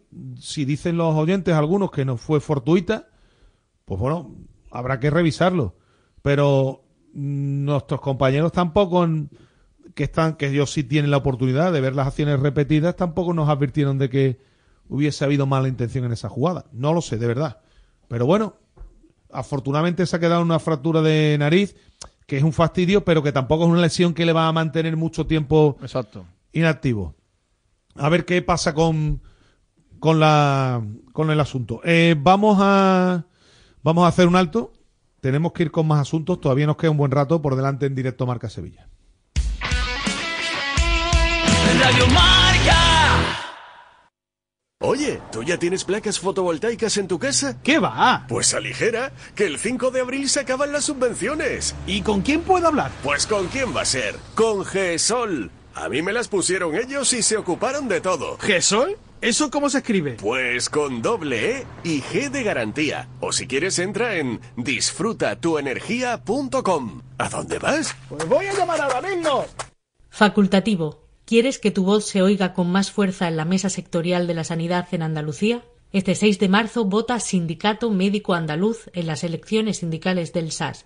Que no te engañen. Somos el único sindicato profesional e independiente que representa a todos los facultativos andaluces. Somos facultativos como tú. ¿Cuál es tu día favorito? El Superjueves. Porque en Sevilla Fashion Outlet, el último jueves de cada mes puedes encontrar superprecios de supermarcas para ir súper a la moda. Ven al próximo Superjueves de Sevilla Fashion Outlet. Las marcas que te gustan a precios que te encantan. ¡Súper! Si quieres seguir al minuto toda la actualidad deportiva, ser el primero en enterarte de las noticias más relevantes y vivir todo el deporte en directo, descárgate ya la app de marca. Resultados y clasificaciones, los mejores directos, agenda de televisión, notificaciones personalizadas de tu equipo, modo oscuro y mucho más. Accede al instante a la información deportiva que más te interesa con Marca, la app número uno para vivir el deporte. Esta radio se creó para esto. Vamos, Carlos. El saque.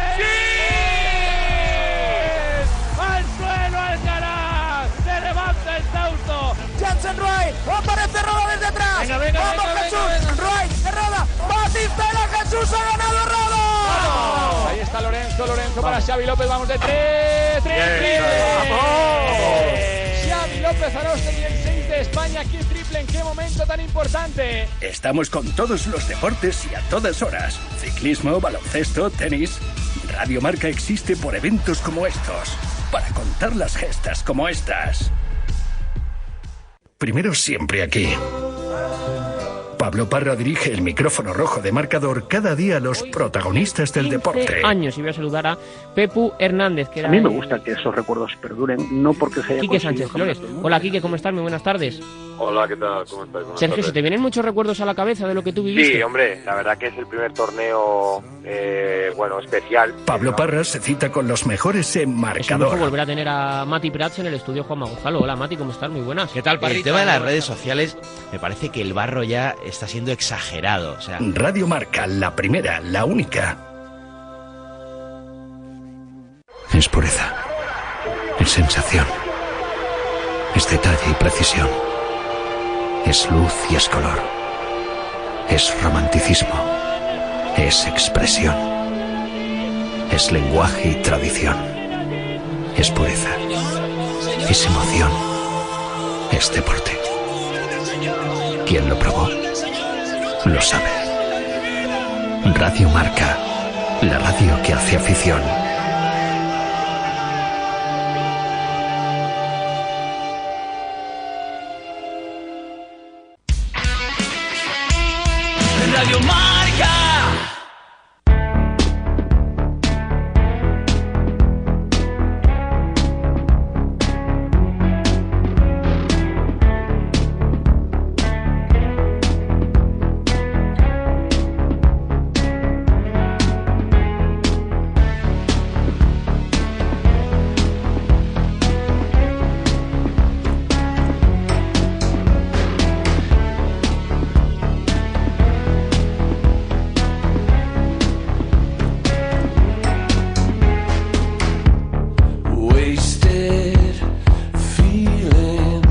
Dejamos el fútbol. ¿eh? Una vez hemos repasado ya mm, ampliamente la actualidad de los nuestros, tenemos que centrarnos en un partido que se va a disputar mañana. Como mañana no vamos a tener programación local porque es festivo, pero a pesar de ser festivo, Pineda, vamos a contar la final de la Liga de Naciones entre España, la selección femenina de España y la de Francia. Efectivamente, después de esa gran victoria sobre Países Bajos, que además clasificó a, a las chicas del fútbol español para los Juegos Olímpicos, que era el objetivo verdaderamente importante, pero hay un título en juego, hay el prestigio que tiene esta selección, seguir manteniéndolo, y evidentemente pues se espera que con el festivo también pues vaya acudiendo la gente al Estadio de la Cartuja. El otro día aproximadamente un tercio de, de entrada, es verdad que se vio un poco desangelado porque el estadio es muy Es grande. que es muy grande, Es claro. muy grande, pero esperemos que para mañana aumente un poquito el tirón y veamos al menos media entrada.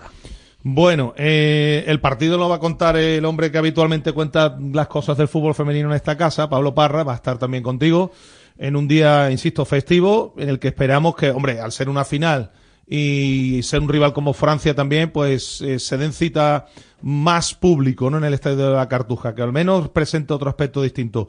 Pablo Parra, ¿qué tal? Muy buenas tardes. Hola Agustín, ¿qué tal? Muy buenas. Eh, que vaya un poquito de más gente, aunque eh, lo como ha dicho Pineda es que allí tiene que ir mucha gente para que se vea público, ¿eh? Sí, lo que pasa es que al final, claro, un estadio de 60.000 personas, Claro. Agus, es complicado de, Sí. de llenar. El otro día lo fue, porque también con el cambio de sede y todo, pues no, no favorece. Yo creo que vamos a superar la entrada del, del anterior partido. Ojalá que así sea y ojalá que podamos ver una buena, una buena entrada y que Pineda también disfrute, que estará ahí pendiente de todos los detalles, que, que- que ojalá sea un buen partido. Bueno, una selección que sigue estando de moda, no ya solo por, por el título conseguido, eh, sino porque, bueno, Bonmatí, Parayuelo, la selección nominadas en los Laureus, que son premios de un prestigio tremendo. Esto significa que el fútbol femenino en España sigue creciendo, Pablo, a pasos agigantados. Sí, la verdad que sí. Eh, fíjate, la tenemos que dar otro pasito más. Sería el primer título europeo a nivel absoluto de la selección española y bueno, pues sería también una primera victoria contra la selección francesa. Así que pues poco a poco se van superando metas, se van superando pues eh, evidentemente entradas también con el récord que el otro día se obtuvo en, en la Cartuja y esas nominaciones a los premios Laureus pues evidentemente son el fruto del trabajo que hicieron las campeonas del mundo en, en Australia y, y Nueva Zelanda con ese campeonato del mundo que bueno pues ha elevado el fútbol femenino español a otra a otra dimensión sobre todo en cuanto a lo que es dentro del terreno de juego fuera sobre todo faltan muchas cosas por seguir haciendo pero pero bueno la realidad es esa que ahora mismo tenemos esa estrella en el pecho que como nos decía ayer Laia Codina en, en tiempo de marcador pues hay que mirarla disfrutarla que entre unas cosas y otras no la hemos disfrutado mucho y hay que seguir sacándole lustre ¿Qué importancia, Parra, se le da al título de mañana tanto en la selección como en la federación? Bueno, pues mira, yo el otro día en la en la federación, preguntaba un poco y me, yo bromeaba así en tono jocoso, ¿no? Con aquello de firmamos ser terceras y ir a los juegos y tal. Eh, Pues sí, mira, la verdad que lo más importante es los juegos, pero claro, luego llamas a la puerta de ese vestuario y lo que te dicen es que quieren ganar. Y conociendo la ambición de- del equipo, lo que van a querer es, es la victoria. Y entre otras cosas también, porque no es nada fácil ganar un título. Vaya usted a saber cuándo se puede volver a, a ganar. Y, oye, pues, pues el, vestuario quiere ganar. Es que lo que, lo que vale es ganar y vencer. Y yo creo que sí que se le da importancia poder ganar a la selección francesa. Mm. Oye, eh, ahora hablamos de las nuestras, pero de Francia, ¿qué contamos? Es decir, ¿es una selección también de tan altísimo nivel como, Francia, eh, como España? ¿Es un equipo que está un escalón por debajo? No sé, ¿cómo lo calificarías?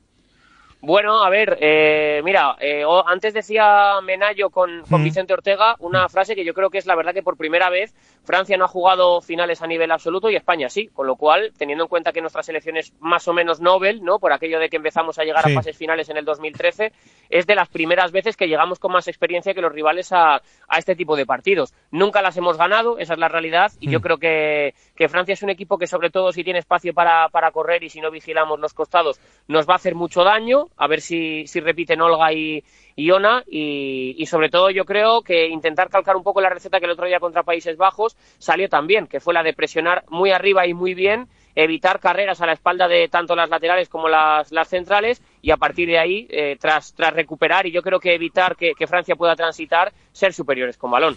O sea, que, me está diciendo además que se cumpliría además otra, bueno, otro objetivo entre comillas, ¿no? Que sería una primera victoria contra Francia. Sí, sí, sí. Bueno, al final también es, es normal que la vayamos conquistando. Fíjate Ya. que si jugamos contra Alemania, pues yo creo que hablo de memoria, pero también sería la primera vez que ganásemos a Alemania. Mm. En el Mundial fuimos superando récords, ¿no? Pues nunca habíamos ganado ah, en ninguna eliminatoria a nivel absoluto y lo hicimos. Eh, nunca habíamos conseguido la victoria contra Suecia y lo hicimos. Nunca habíamos ganado una selección de mayor ranking y lo hicimos. Pues es normal también que poco a poco, conforme se va generando ese crecimiento, pues se vayan rompiendo barreras. Oye, eh, leía el otro día lo de María Méndez, Alba Redondo, lo que publicabas y demás.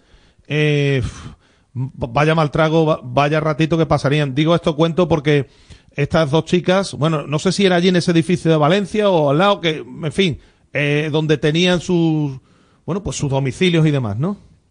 Sí, María Méndez vive justo enfrente, con también compañera de equipo María Valenzuela, y, y se enteró pues eso, porque le llamaron y le dijeron, oye, mira María, que se está quemando el, el edificio de enfrente de, de tu casa, y claro, pues te puedes imaginar que las horas fueron complicadas, eh, obviamente al final... a- Aquí hay muchas jugadoras que han compartido vestuario con gente que ahora mismo está en Valencia, Levante y, y demás, entonces horas de, de WhatsApp, de, de saber que todo está bien. Y, y, bueno, pues darte un poco cuenta, Alba Redondo entrena con su pareja a dos manzanas de donde se produjo el incendio, con lo cual también esa sensación de, ostras, ¿qué hubiera pasado si justo paso yo por allí, ¿no? O si la que se inflama es mi casa, o la que, pues, la verdad que horas complicadas también para Fiamma, por ejemplo, que también es de, de Valencia. Sí. Mm. Y bueno, pues un poco el mensaje que mandó Alba Redondo, que, que en representación de, de toda esa gente ya también había disputado ese partido, que de haber hecho un gol se lo hubiera dedicado a todas las, las familias que lo están pasando tan y tan mal y que a partir del jueves, que será cuando la, la futbolista manchega vuelva a Valencia, ponerse a disposición de todas las, las personas que lo están pasando tan mal. Un tema más, más agradable. Te quiero preguntar por el fútbol femenino en los Juegos Olímpicos, que es un torneo muy peculiar, que evidentemente hay buenas selecciones, pero como tienen que ir de todos los continentes, también hay equipos que, que son inferiores. ¿Qué nivel tiene España? ¿Hasta qué punto puede ser opción de, de medalla? Y, y por la convocatoria también te quiero preguntar, porque mm, sabemos que en el fútbol masculino a veces es un pequeño marrón, a otros jugadores sí que le hace ilusión, está el cupo también de jugadores jóvenes y jugadores mayores. Eh, ¿Cómo se prevé esta convocatoria también para los Juegos Olímpicos de, de julio y agosto? Bueno, son menos que 23, que es lo, lo habitual. Ah. Eh, creo que son 17 las futbolistas que, que irían a la, a la convocatoria. Y, y bueno, eh, es verdad que en el fútbol masculino no, porque el Mundial es absoluto y los Juegos Olímpicos son sub-23, pero en el caso del fútbol femenino yo creo que tiene mucha, mucha relevancia y mucha importancia. No sabría yo equipararlos a nivel del Mundial, Mm. pero sí es verdad que, que al ser absoluto pues le da un cáliz importante al, al torneo. Y luego pues eh, yo creo, vamos, que somos opción de medalla muy clara. Bien es verdad que es un torneo en el que a partir de cuartos de final te vas a encontrar rivales complicados. Ya vimos, por ejemplo, el poder de Japón, que será uno de los equipos que integre el bombo. Australia es una selección semifinalista del, Mm. del mundo. Con Estados Unidos es verdad que ponemos un poco de incógnita, ¿no? Por, por el mal mundial que hizo, pero también evidentemente hay que tenerla en cuenta, al igual que la anfitriona y el equipo que se clasifique de Países Bajos y Alemania. Será un torneo competido, pero hombre, cuando tienes una campeona del mundo, finalista de UEFA Nations League, y un equipo en el que está la mejor jugadora del mundo, que es Aitana Bonmatí, y que estamos tan, tan laureadas, valga la redundancia, con los premios Laureus, yo creo que en la quiniela de José Rodríguez, que es nuestro hombre olímpico, debería estar el fútbol femenino como, Vale, como medalla, teniendo en cuenta que aquí, Hmm. claro, el tercer puesto es un éxito, ¿no? Que, no vale solo con ganar, que, que al final, pues oye, también el, el tercer puesto sería una, una Claro. gran noticia. No, inclu- incluso la plata, que es verdad que te deja muy mal sabor de Bueno, boca porque todo lo que sea tocar final, metal, pero todo, tocar lo, metal, todo claro. lo que sea tocar metal. Bueno, para ir terminando, Pablo, eh, mañana que están todas, eh, 11 parecido, cambios, no sé, cuéntanos. Bueno, yo creo que habrá algún matiz. Eh, quiero ver el entrenamiento de hoy, eh, esos primeros 15 minutos abiertos para ver si Alexia puede estar junto al resto de sus compañeras. No lo hizo Teria Belleira, que saltó incluso en esos 15 minutitos con, con zapatillas de, de- de- vamos, no, no las zapatillas de, de jugar, sino zapatillas de, de ejercicio y, y habrá que ver, ¿no? Si al final entran Alexia Oter en la convocatoria y a partir de ahí, pues el 11 yo creo que sobre todo de centro del campo hacia atrás no creo que haya cambios y arriba, pues no sé si algún matiz como pueda ser Lucía García por Atenea, pero vamos, el esquema va a ser muy, muy, muy parecido y yo espero poquitos cambios en el, en el 11 de Monse Tomé. Bueno, pues arbitra Tess Olofsson, que es policía. Así que cuidadito, cuidadito con la, con la colegia. No se dedica. Eh, Mientras no pite Frapart, Agus estamos contentos. no se dedica de momento a- al tema policial, solo al arbitraje, pero mm, bueno, desde luego respeto parece que va a imponer la, la colegiada sueca que va a arbitrar el, el choque de mañana.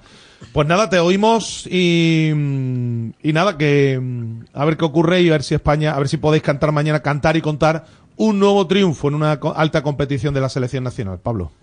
Pues ojalá que, que así sea, que sea el segundo prácticamente en, bueno, prácticamente en seis meses. Y oye, que también los títulos son muy difíciles de conseguir, de pelear por ellos, y hay que valorarlos y, e ir a por todas para ganarlo. Pues desde las 7, desde un rato antes, en ese España-Francia, mañana en la Cartuja y aquí en, en la sintonía de Radio Marca. Pablo, gracias, un abrazo. Un abrazo, Agus, chao Pineda. Venga, que tenemos que hablar como cada martes también de baloncesto. How y'all DJ doing Nut. out there? We up in here. Thank you for joining Everybody's nobody. How y'all feel? Cause I feel so awesome. How you feel? Awesome. I guess that's awesome. Shorty, you fine and your body is awesome. Wanna roll? Awesome. Well, let's go. Awesome. Hands in the sky like A-W-E. Some call me awesome. You don't wanna miss it like a very special blossom. Gator on my shirt. What did it look cost 'em? Jesus Christ, I'm good. Please don't cross 'em. How rude. Stephanie Tanner, you don't gotta watch me, but please watch your manners. Bueno, vamos a hablar de baloncesto, como hacemos también cada martes. Eh, ha habido parón liguero, porque como saben ha habido ventana FIBA, que por cierto, vaya ventanita, nos ha calentado por segunda vez Bélgica, segunda vez consecutiva. A ver qué ocurre con este asunto. Es verdad que España va a tener, creo que ante Eslovaquia, ¿no? En la última ventana donde se supone que iban a estar ya más jugadores. La oportunidad, si se ganan esos dos partidos, de estar en el próximo europeo. Pero en fin, eh, nos ha calentado Bélgica y esto hay que remediarlo. Pero más allá de ello, se ha parado también la liga en la, en la competición del EP Oro y retoma el torneo el domingo a las doce y media el Betis recibiendo a Fuenlabrada. Se enfrentan dos equipos, los dos que defendieron la pasada temporada de ACB, de la Liga Endesa. Voy a ir saludando, están por ahí, en este caso he tirado para hablar un ratito de la actualidad de dos personas que son de los que más saben, o casi los que más saben, de la actualidad del conjunto bético en, en esta ciudad. Pablo Salvago, Diario de Sevilla, muy buenas tardes. Hola, buenas tardes, Agustín. Eh, Sergio Ávila, ¿qué tal? Muy buenas tardes. Buenas tardes, Agustín. Bueno, decía yo que la próxima ventana FIBA a ver si nos va de otra manera, ¿no? Me imagino que ahí estará ya todo el personal, ¿no? Porque creo que es al final ¿no? ya de temporada, ¿no? La siguiente, si no me equivoco, ¿no? Sí, yo creo que ya después de pasar el verano y eso, pero bueno, eh, son, son cuatro equipos y se clasifican los tres primeros. O sea que es- a España, aun perdiendo con Letonia y, y Bélgica, le da con ganar a Eslovaquia para, para Los estar en. Eurobásquet, que son de 20 un Eurobásquet de 24 equipos. Cada vez lo hacen más imposible para que no haya sorpresa. ¿no? El Eurobásquet, cualquier- como, como lo del Mundial de Fútbol, Sergio. Van a jugar ya cualquier día juega Gibraltar. La verdad es que sí, que ya me parece a mí que es un cupo de equipos demasiado amplio y bueno, España debería hacer los deberes en la próxima ventana y aunque evidentemente el nivel, el nivel del equipo vaya a bajar por una cuestión generacional, pues hombre, conseguir el billete por lo menos Le debe dar. eso, eso tiene que, lo tienes que hacer, claro. Le debe dar, sí, señor. Bueno, eh, a- os pregunto, después de las últimas noticias que llegaban desde México, de la Fiscalía de Chihuahua y demás, ah, no sé si tenéis alguna noticia. ¿Ha aparecido ya Carlos Lazo? Eh, Yo creo que todavía no hay noticia de que haya aparecido. Yo no tengo noticias. Eh, me dicen, me consta de que gente del Betis habla, ha hablado con él recientemente, pero bueno, eh, eso queda ahí, ¿no? No sabemos que, si han hablado de verdad, que han hablado y, y- y lo cierto es que eh, las noticias desde México pues no son nada esperanzadoras. Eh, hace poco salió también que su equipo de béisbol, eh, los generales de Durango, de Durango no, no va a salir en la próxima, en el próximo campeonato y, y aquí pues esperando noticias, a ver qué, qué, se- qué- qué- qué es lo que ocurre por aquí. O sea que, mm, nada, Sergio, sigue desaparecido, missing. Hombre, eh, a mí me consta igual que Pablo que gente del Betis, del, del más alto nivel del Betis, tiene, tiene comunicación Pues, con él. pues entonces, la, Eh, la- entonces la Interpol va a llamar a la gente del Betis a preguntarle que, oye, ¿cómo habría hablado con este hombre que nosotros no nos localizamos, no? A- algún tipo algún tipo de contacto tiene que haber con él aunque su localización pues no se desconozca no Eh, imagino también esto no lo tengo no lo tengo asegurado que que bueno que la gente mexicana que está trabajando en la en las oficinas de San Pablo tendrá también algún tipo de comunicación con él en fin para para dirigir un poco el, el día a día del, del club. No digo una comunicación diaria pero bueno eh, periódica. Debe de haber algún tipo de directriz para para llevar la gestión del, del equipo de baloncesto, ¿no? Bueno, en busque captura a este hombre, de momento no se sabe nada, eh, y de momento mm, lo que hablaba con vosotros, bueno, creo que lo hablaba con Pablo, no sé si Sergio también, de momento en el club, se, de momento creo que el funcionamiento sigue siendo más o menos el funcionamiento normal, ¿no? A no ser que me corrijáis. Eh, sí, eso, creo que de eso tenemos constancia todo el mundo. El funcionamiento eh, a día, el- en el día a día es, es normal, pero a ver, hay una incertidumbre y una intranquilidad muy grande. Eh, pero bueno, eh, de momento está todo el mundo al día, al, al corriente de pago. Eh, hablamos de, de trabajadores y, y de profesionales, aunque los profesionales de la primera plantilla cobran a, a mitad de cada mes Sí. con lo cual habrá que estar muy atento al 15 de marzo a ver lo que ocurre.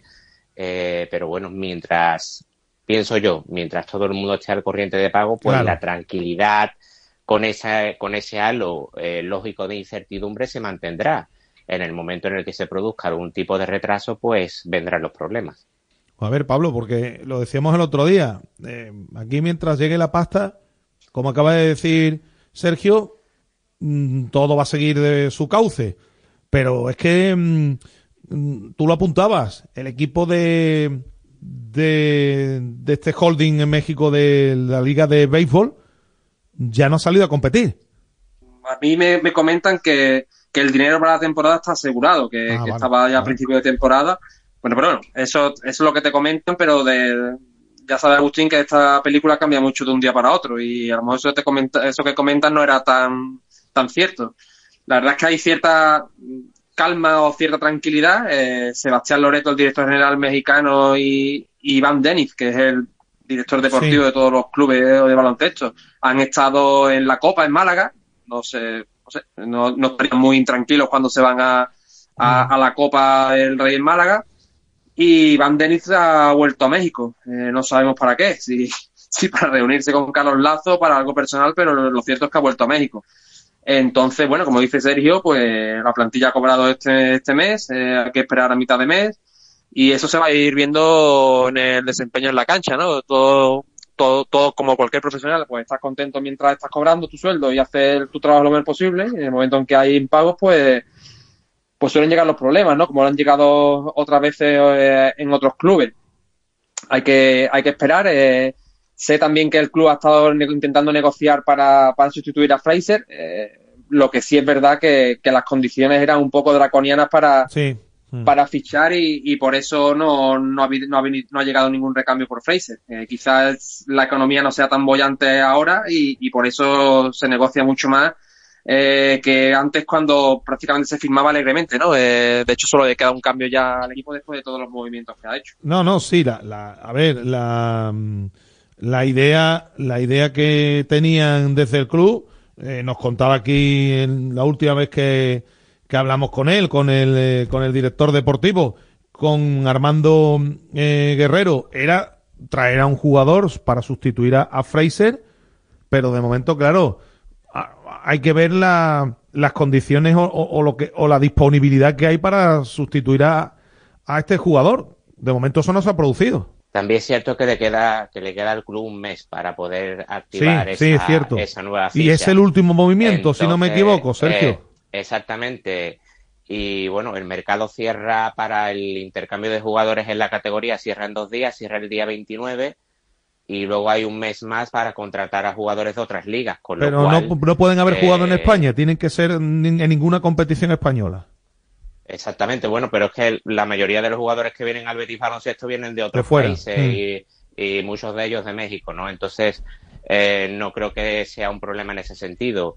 Eh, en el tema económico no sé cómo estará la situación. Supongo que si han valorado la posibilidad de fichar a un nuevo jugador por, por Freicier es que no eh, hay mucho temor por, por el tema de los cobros en el, en el club. Me imagino. Eh, y bueno, eh, igual están esperando a ver cómo se desenvuelve el equipo en estos dos próximos partidos en casa, que son muy importantes, y a partir de ahí, pues tomar algún tipo de, de- de determinación. Eh, yo creo que habría que sustituirlo porque el, el, el equipo ha perdido punch ofensivo en, las dos últimas jornadas, pero al final es que todo está muy, muy condicionado por el día a día y por, por todo lo que llega de México. ¿no? Bueno, es una pena porque el equipo parece que había iniciado un, camino radicalmente distinto al que venía mostrando, sobre todo eh, en las fechas navideñas y demás, y en esa época donde atravesó una mala racha. Y, hombre, es verdad que ha tenido rivales duros en las últimas, eh, en, los últimos partidos, sin ir más lejos Coruña, Estudiantes, en fin, rivales que son los que ocupan las dos posiciones arriba en la tabla. Pero no sé, hombre, una pena que este jugador se haya marchado porque efectivamente el equipo ya tenía, estaba mm, mostrando otra cara distinta, ¿no? Sí, el equipo había dado un giro radical en el sentido en que, bueno, eh, como tú dices, ¿no? Ganó en Burgos, eh, compitió contra Estudiantes y, y, y compitió ahora este último partido también contra Coruña, ya sin, ya sin Fraser, pero lo cierto es que, que un jugador de esa calidad en esta categoría es diferencial y encontrar un jugador que lo pueda, que pueda sustituirlo va a ser complicado. Es cierto que Joaquín Rodríguez ha dado un paso adelante. eh, es cierto que, bueno, que cuentas con Polanco, que es un jugador más irregular, pero que te puede dar también sus puntos. Pero el agujero interior sigue existiendo y, y para el objetivo de, de alcanzar el noveno puesto, pues puedes llegar justito si no haces ningún movimiento para, para reforzar el, eh, el juego, porque eh, no siempre te van a responder esos jugadores, ¿no? Recordemos. necesitas un recambio. por- Ahora que lo está diciendo, primero sube directo, que en este caso sería Estudiantes, de 2 al 9 playoff. Ahora mismo la posición novena la ocupa Orense con 10 victorias y Betis está, el Betis está con 8, a 2. Sí, yo creo que es el objetivo que se tiene que plantear, eh, ser noveno si de verdad quiere aspirar a algo, ¿no? Si no, yo tal y como están las cosas, eh, diría incluso que una permanencia tranquila porque miras por abajo y la, y la salvación está solo a dos triunfos, tiene dos triunfos por encima, o sea que tampoco te puedes descuidar mucho si, si vienen problemas extradeportivos que puedan afectar. Eh, no sé cuál es el objetivo, no sé cuál, qué es lo que quiere el equipo, mm, no sé en qué condiciones podrá competir, Ah, así que bueno, yo creo que partido a partido más que nunca porque no sabes a qué, qué aspiras y, a- y a qué tenerte de aquí a, a- de aquí a un mes. La realidad, Sergio, es esa. A dos victorias del playoff, pero también a dos, a, dos de distancias del descenso. Sí, ahora mismo está en una posición a una distancia simétrica tanto por arriba como por abajo, pero bueno, según las palabras de Armando Guerrero en la entrevista que os dio a Radio Marca hace unos días, Mm. ellos miran siempre hacia Eso arriba, miran al playoff Mm. y bueno, el club se ha puesto ese listón de la ambición eh, bastante alto, me parece a mí, por, pues, por, por todas las circunstancias que se están viviendo desde el verano, todos los cambios que se han producido, toda la inestabilidad que está arrastrando este, este club en los últimos meses. Pero bueno, eh, si el, el, mismo club se ha puesto ese listón de, de ambición, tampoco somos nosotros nadie eh, para querer eh, rebajarlo, ¿no? Eh, pero bueno, eh, ahora mismo la clasificación dice eso, que está a dos victorias del, noveno puesto, pero también a dos victorias del, del equipo que marca la zona de descenso, ¿no? Por eso entiendo que estos dos próximos partidos en casa contra Fuenlabrada y Melilla eh, posiblemente vayan a determinar definitivamente eh, hacia dónde va a mirar el equipo en lo que resta de temporada, ¿no? Claro, es que si les metes manos a, a Fuenlabrada y a Melilla, ya pones tierra de por medio respecto a ellos. Porque a Fuenlabrada lo dejarías ya a, a, do- a dos victorias, es decir, ya y, y abrirías un escaloncito y a, y, y, a Mel- y a Melilla pues lo dejarías también, te separarías, que ahora mismo está igualado.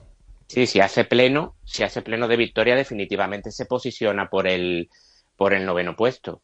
Eh, lo que pasa es que yo mm, pienso que hacer pleno de victorias en dos partidos consecutivos en casa, en el deporte profesional, tanto en baloncesto como en fútbol, es muy difícil. Sí, no es fácil, ¿no? Ahí, ti- ahí tiene el reto el Betis el, a, a partir del próximo domingo.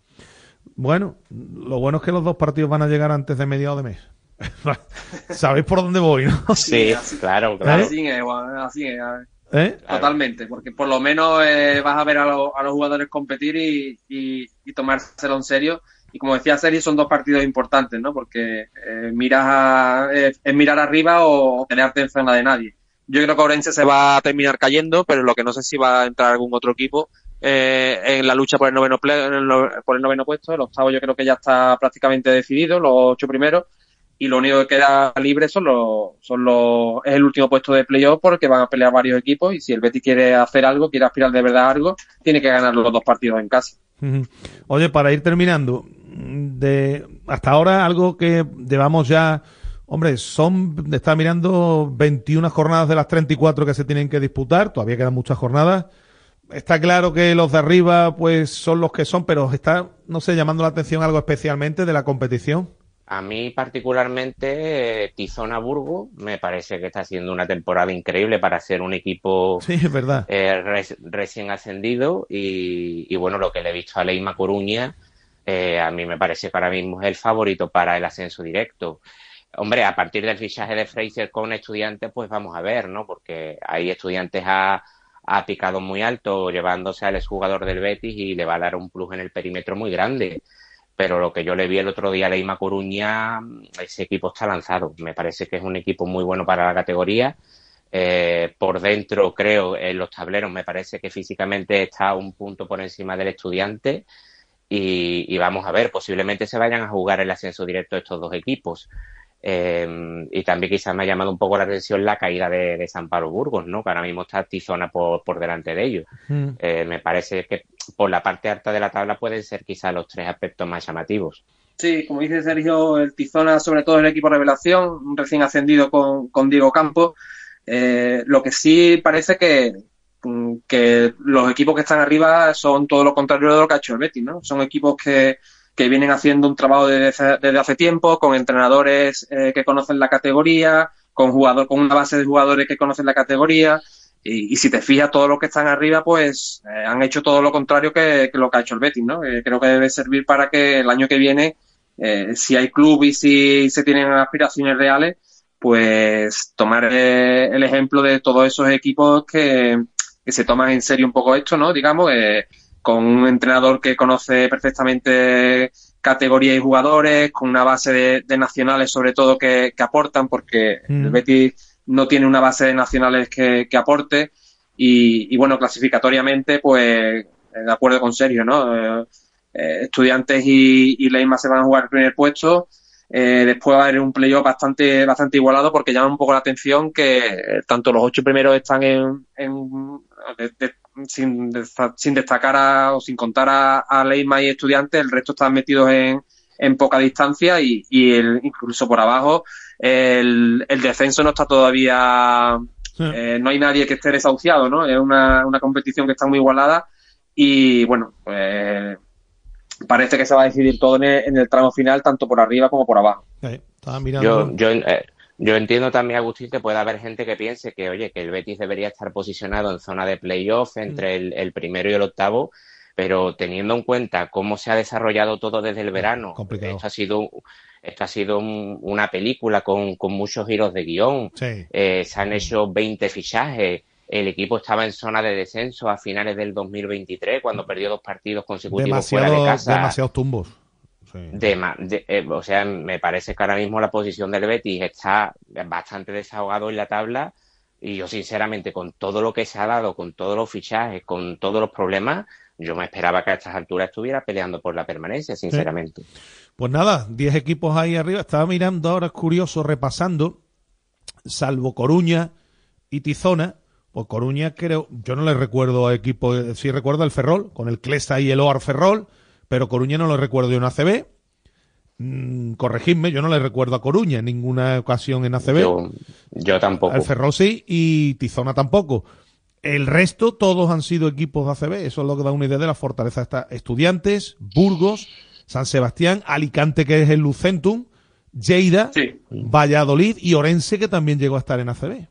Así que, más allá del Betis, lógicamente. O sea que eso da una idea de la fortaleza también de, de esta categoría que ha cambiado nada que ver con aquella en la que el Betis ascendió de calle. ¿eh? Aquella- esta Por cierto, Y, lo- y, lo- y te refleja lo difícil que es subir, que si no sube, ahí tienes al mismo estudiante, ¿no? Que con un patrocinador fortísimo y que si no sube, Tres años si lleva, no aprovechas el, sí, si no aprovechas el tren para subir, te quedas ahí y te, te anclas, que, que es el problema. Sí, sí.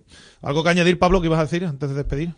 Eh, Perdón, no, iba- Sergio, iba- Iba a decir que el estudiante se ha reforzado para sustituir al, a Johnny D, que es eh, Sí. sí, que fue jugador del Betis. Betis, sí. Se ha reforzado con dos, eh, do- dos exjugadores del Betis también, ¿no? Son Rakosevic y, y Frazier. O sea que a, a Rakosevic le hizo un contrato temporal, creo que se lo ha ampliado hasta final de temporada. Y ahora pues acaba de fichar a, a Frazier, ¿no? Eh, sí, desde luego juega al nivel que ha jugado aquí en prácticamente todos los partidos con el Betis. Eh, en fin, el estudiante, Mm. El estudiante va a ser de nuevo el candidato número uno al ascenso directo, claro.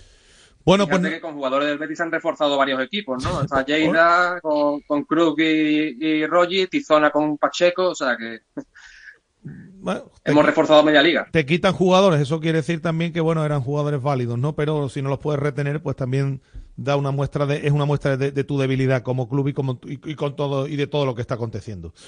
Eh, Pablo, muchas gracias como siempre y te mandamos un abrazo.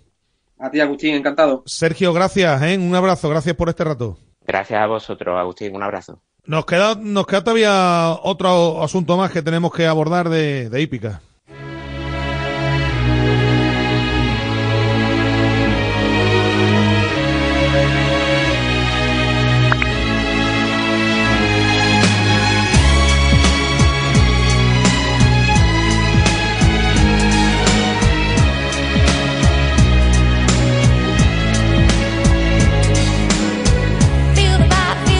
Bueno, antes de terminar, eh, que tenemos carreras en Pineda, querido, este, eh, eh, una jornada especial, ¿no? Que se va a disputar este domingo, ¿no? Efectivamente, este domingo, 3 de marzo, carreras en Pineda, Hipódromo Sevillano, donde habitualmente se disputan competiciones de, de hípica de muy alto nivel. Y vamos a charlar un poquito para poner a la gente en contexto e invitar a la gente a que participe y acuda al hipódromo. Cinco carreras, ¿no? Que se van a disputar en la cita de Pineda. Está, es ya la edición número 84, ¿eh? O sea que estamos hablando de, bueno, pues ah, hasta las carreras de Sanlúcar en agosto. eh, pues yo creo que es la última, ¿no? Para disfrutar de este tipo de, de- de Efectivamente, cerrando la temporada andaluza. Está con nosotros uno de los miembros del comité organizador y jockey también, sevillano Ignacio Melgarejo, al que saludamos. Hola Ignacio, muy buenas. Hola, muy buenas tardes. Bueno, otra buena oportunidad para ver aquí a, a los jockeys más importantes y ver un auténtico espectáculo como son las carreras. Sí, sí, sí, sobre todo que eh, varios de ellos vienen de Arabia Saudí, de la, de la Saudi Cup, que, se, que fue el acontecimiento la semana pasada en Riyadh. Y, y bueno, la verdad que tenemos un, gran elenco de profesionales con, con muy buen nivel que también compiten eh, em, en- también compiten en, el, en, en otros países y de manera internacional. 42.500 euros se van a repartir en premios, que, hombre. También hace que, que tenga un atractivo importante para los deportistas. Claro, efectivamente. Al final, hombre, el- la profesión del jockey y del entrenador de caballos de carrera es muy dura porque es muy constante, es todos los fines de semana del año y bueno, pues se mueven premios que, bueno, en Madrid también hay premios muy suculentos, en San Sebastián y aquí en Pineda pues no es para menos. Bueno, estamos hablando de, de una jornada que, bueno, son 84 ediciones, es decir, que el, el- el tema de las carreras es innegociable en, un- en un, en un sitio como el eh, Pineda. Exactamente, Pineda fue, yo no sé si con- junto con Sanlúcar de Barrameda fueron los, Pionera, ¿no? los, pi- los pioneros en las carreras de caballos en España. Eh, te diría que Sanlúcar, yo creo, por la influencia inglesa, Mm. pero, pero bueno, Pineda, mm, ya te digo, desde, desde principios del siglo, del siglo XX, yo creo que eh, lleva viendo carreras y tuvo, tiene una trascendencia muy importante porque se hayan salido muy buenos profesionales que luego han triunfado en el extranjero. Eh, vamos a hablar puramente de lo deportivo. Son cinco carreras. La primera va al comienzo a las 12, luego hay diferentes categorías, diferentes distancias. La última va a tener lugar a las 2 y 25 de, de la tarde. Bueno, cuéntanos un poco cuál es el epicentro eh, en el plano deportivo del, del domingo, que va a ser lo más espectacular que nos recomiendas, que estemos atentos. Pues mira, hay un entrenador que se llama Oscar Anaya, que es argentino, Sí. que viene ganando la estadística eh, de la temporada de dos hermanas, que concluye mañana, eh, 28 de febrero, el día de Andalucía. Luego Guillermo Ariscorreta, que es el entrenador que lleva ganando las últimas 12 estadísticas, los últimos 12 años en España, ganador de muy buenas carreras en el extranjero, en Francia y en Alemania. Y luego tenemos a yogis como Václav Janace, que es el Sí. número uno de los últimos años aquí en España, junto con Borja Fallos también, que mm, bueno, que es un jockey mítico también eh, aquí en nuestro país. Mm. Luego hay pues fustas más nuevas de los últimos años, como Jaime Gelaber, eh, que es de mi quinta, y luego Nicolás Valle, que es un, un jockey argentino que es- lleva aquí instalado desde el 2019 que bueno, son los, los jockeys más punteros que compiten mucho en Francia, han competido, como te he dicho, estos últimos en, en Riyadh, en Arabia Saudí, han puesto el, eh, nuestro listón muy alto y la verdad que son unos muy buenos representantes de nuestro de nuestras carreras de caballo. O sea que los árabes también han invertido fuerte en vuestro deporte, ¿no? Que lo estamos viendo en casi todos los deportes, también en el mundo del caballo. Sí, sí, totalmente. Tenemos tres caballos que se llaman en Finely Tune, Sir Roque y mm, Furioso. Son tres caballos que están instalados en el hipódromo de la Zarzuela. Alguno ha corrido en Pineda anteriormente y en Dos Hermanas. Y bueno, pues fueron invitados al meeting de la Saudi Cup, montados por jockeys que tienen licencia española que viven y compiten en, en- en España y entrenados por entrenadores, dos de ellos españoles y uno argentino, pero que llevan instalados, llevan eh, su, su base la tienen en, en Madrid, en el hipódromo de la Zarzuela. Por lo tanto, son de la familia del turf español. Eh, para terminar, como complemento a la jornada, como siempre, plan de ocio complementario para los aficionados, hay un mercadillo, varios ¿Eh? puntos de gastronomía, Claro. todo- para todo el mundo, ¿no? Para que todo el mundo se acerque a Pineda a disfrutar de la jornada. A, a echar el día, echar- bueno, a echar la mañana. Exactamente. Tenemos un abanico muy amplio de restauración, hay barras, eh, luego hay puestos de, hay un mercadillo, como se viene haciendo en las últimas jornadas, luego pues el tema de la apuesta, que es muy suculento también, Sí. que Mm. animo a todo, a todo el mundo que eche sus euros y que, y que, porque al final le da una, le da un poco de vidilla al, a la carrera, porque no es solo ver los caballos galopar, sino que hombre, que tiene cierto, tienes ahí pues otro otro incentivo y luego pues pues ya te digo es un plan muy familiar eh, em, hay un hay un espacio muy amplio muy grande para que los niños corran para que disfruten eh, un día familiar que va a ser muy bueno además espero Mm. y, y bueno y exactamente el tema de restauración pues pues que nos falte Pues nada, mm, eh, que seguro que se va a acercar mucha gente que va a ser un éxito esta jornada de carreras este próximo domingo. Eh, Ignacio Melgarejo, miembro del comité organizador, jockey también, pues como siempre, te damos las gracias, que vaya muy bien. Pues muchísimas gracias y, y desde la familia del Tour de las carreras os agradecemos mucho que estemos muy pendientes porque somos un deporte que, que necesitamos más visibilidad y es un deporte muy divertido que estamos en, en Movistar, en, en, Sí, en mucho, eh, y la verdad que, que queremos que venga la gente a ver y ver el espectáculo de las carreras que es maravilloso. Está bien que se vea por Movistar, pero está mejor todo el que pueda que lo vea en directo y que disfrute de un día estupendo. Eh, gracias, un abrazo. Pues muchas gracias, un saludo. Eh, llegamos al final hoy en directo Marca Sevilla, porque esta tarde tenemos marcador. eh, llega la primera de la, bueno, la, la vuelta de la primera semifinal de Copa que vamos a contar. Y mañana, pues como día festivo, no vamos a tener programación local. estaremos pendientes de todo lo que acontezca, eso sí. Así que volvemos el próximo jueves. Les esperamos. Pásenlo bien, cuídense. Adiós. Radio Marca. El deporte que se vive.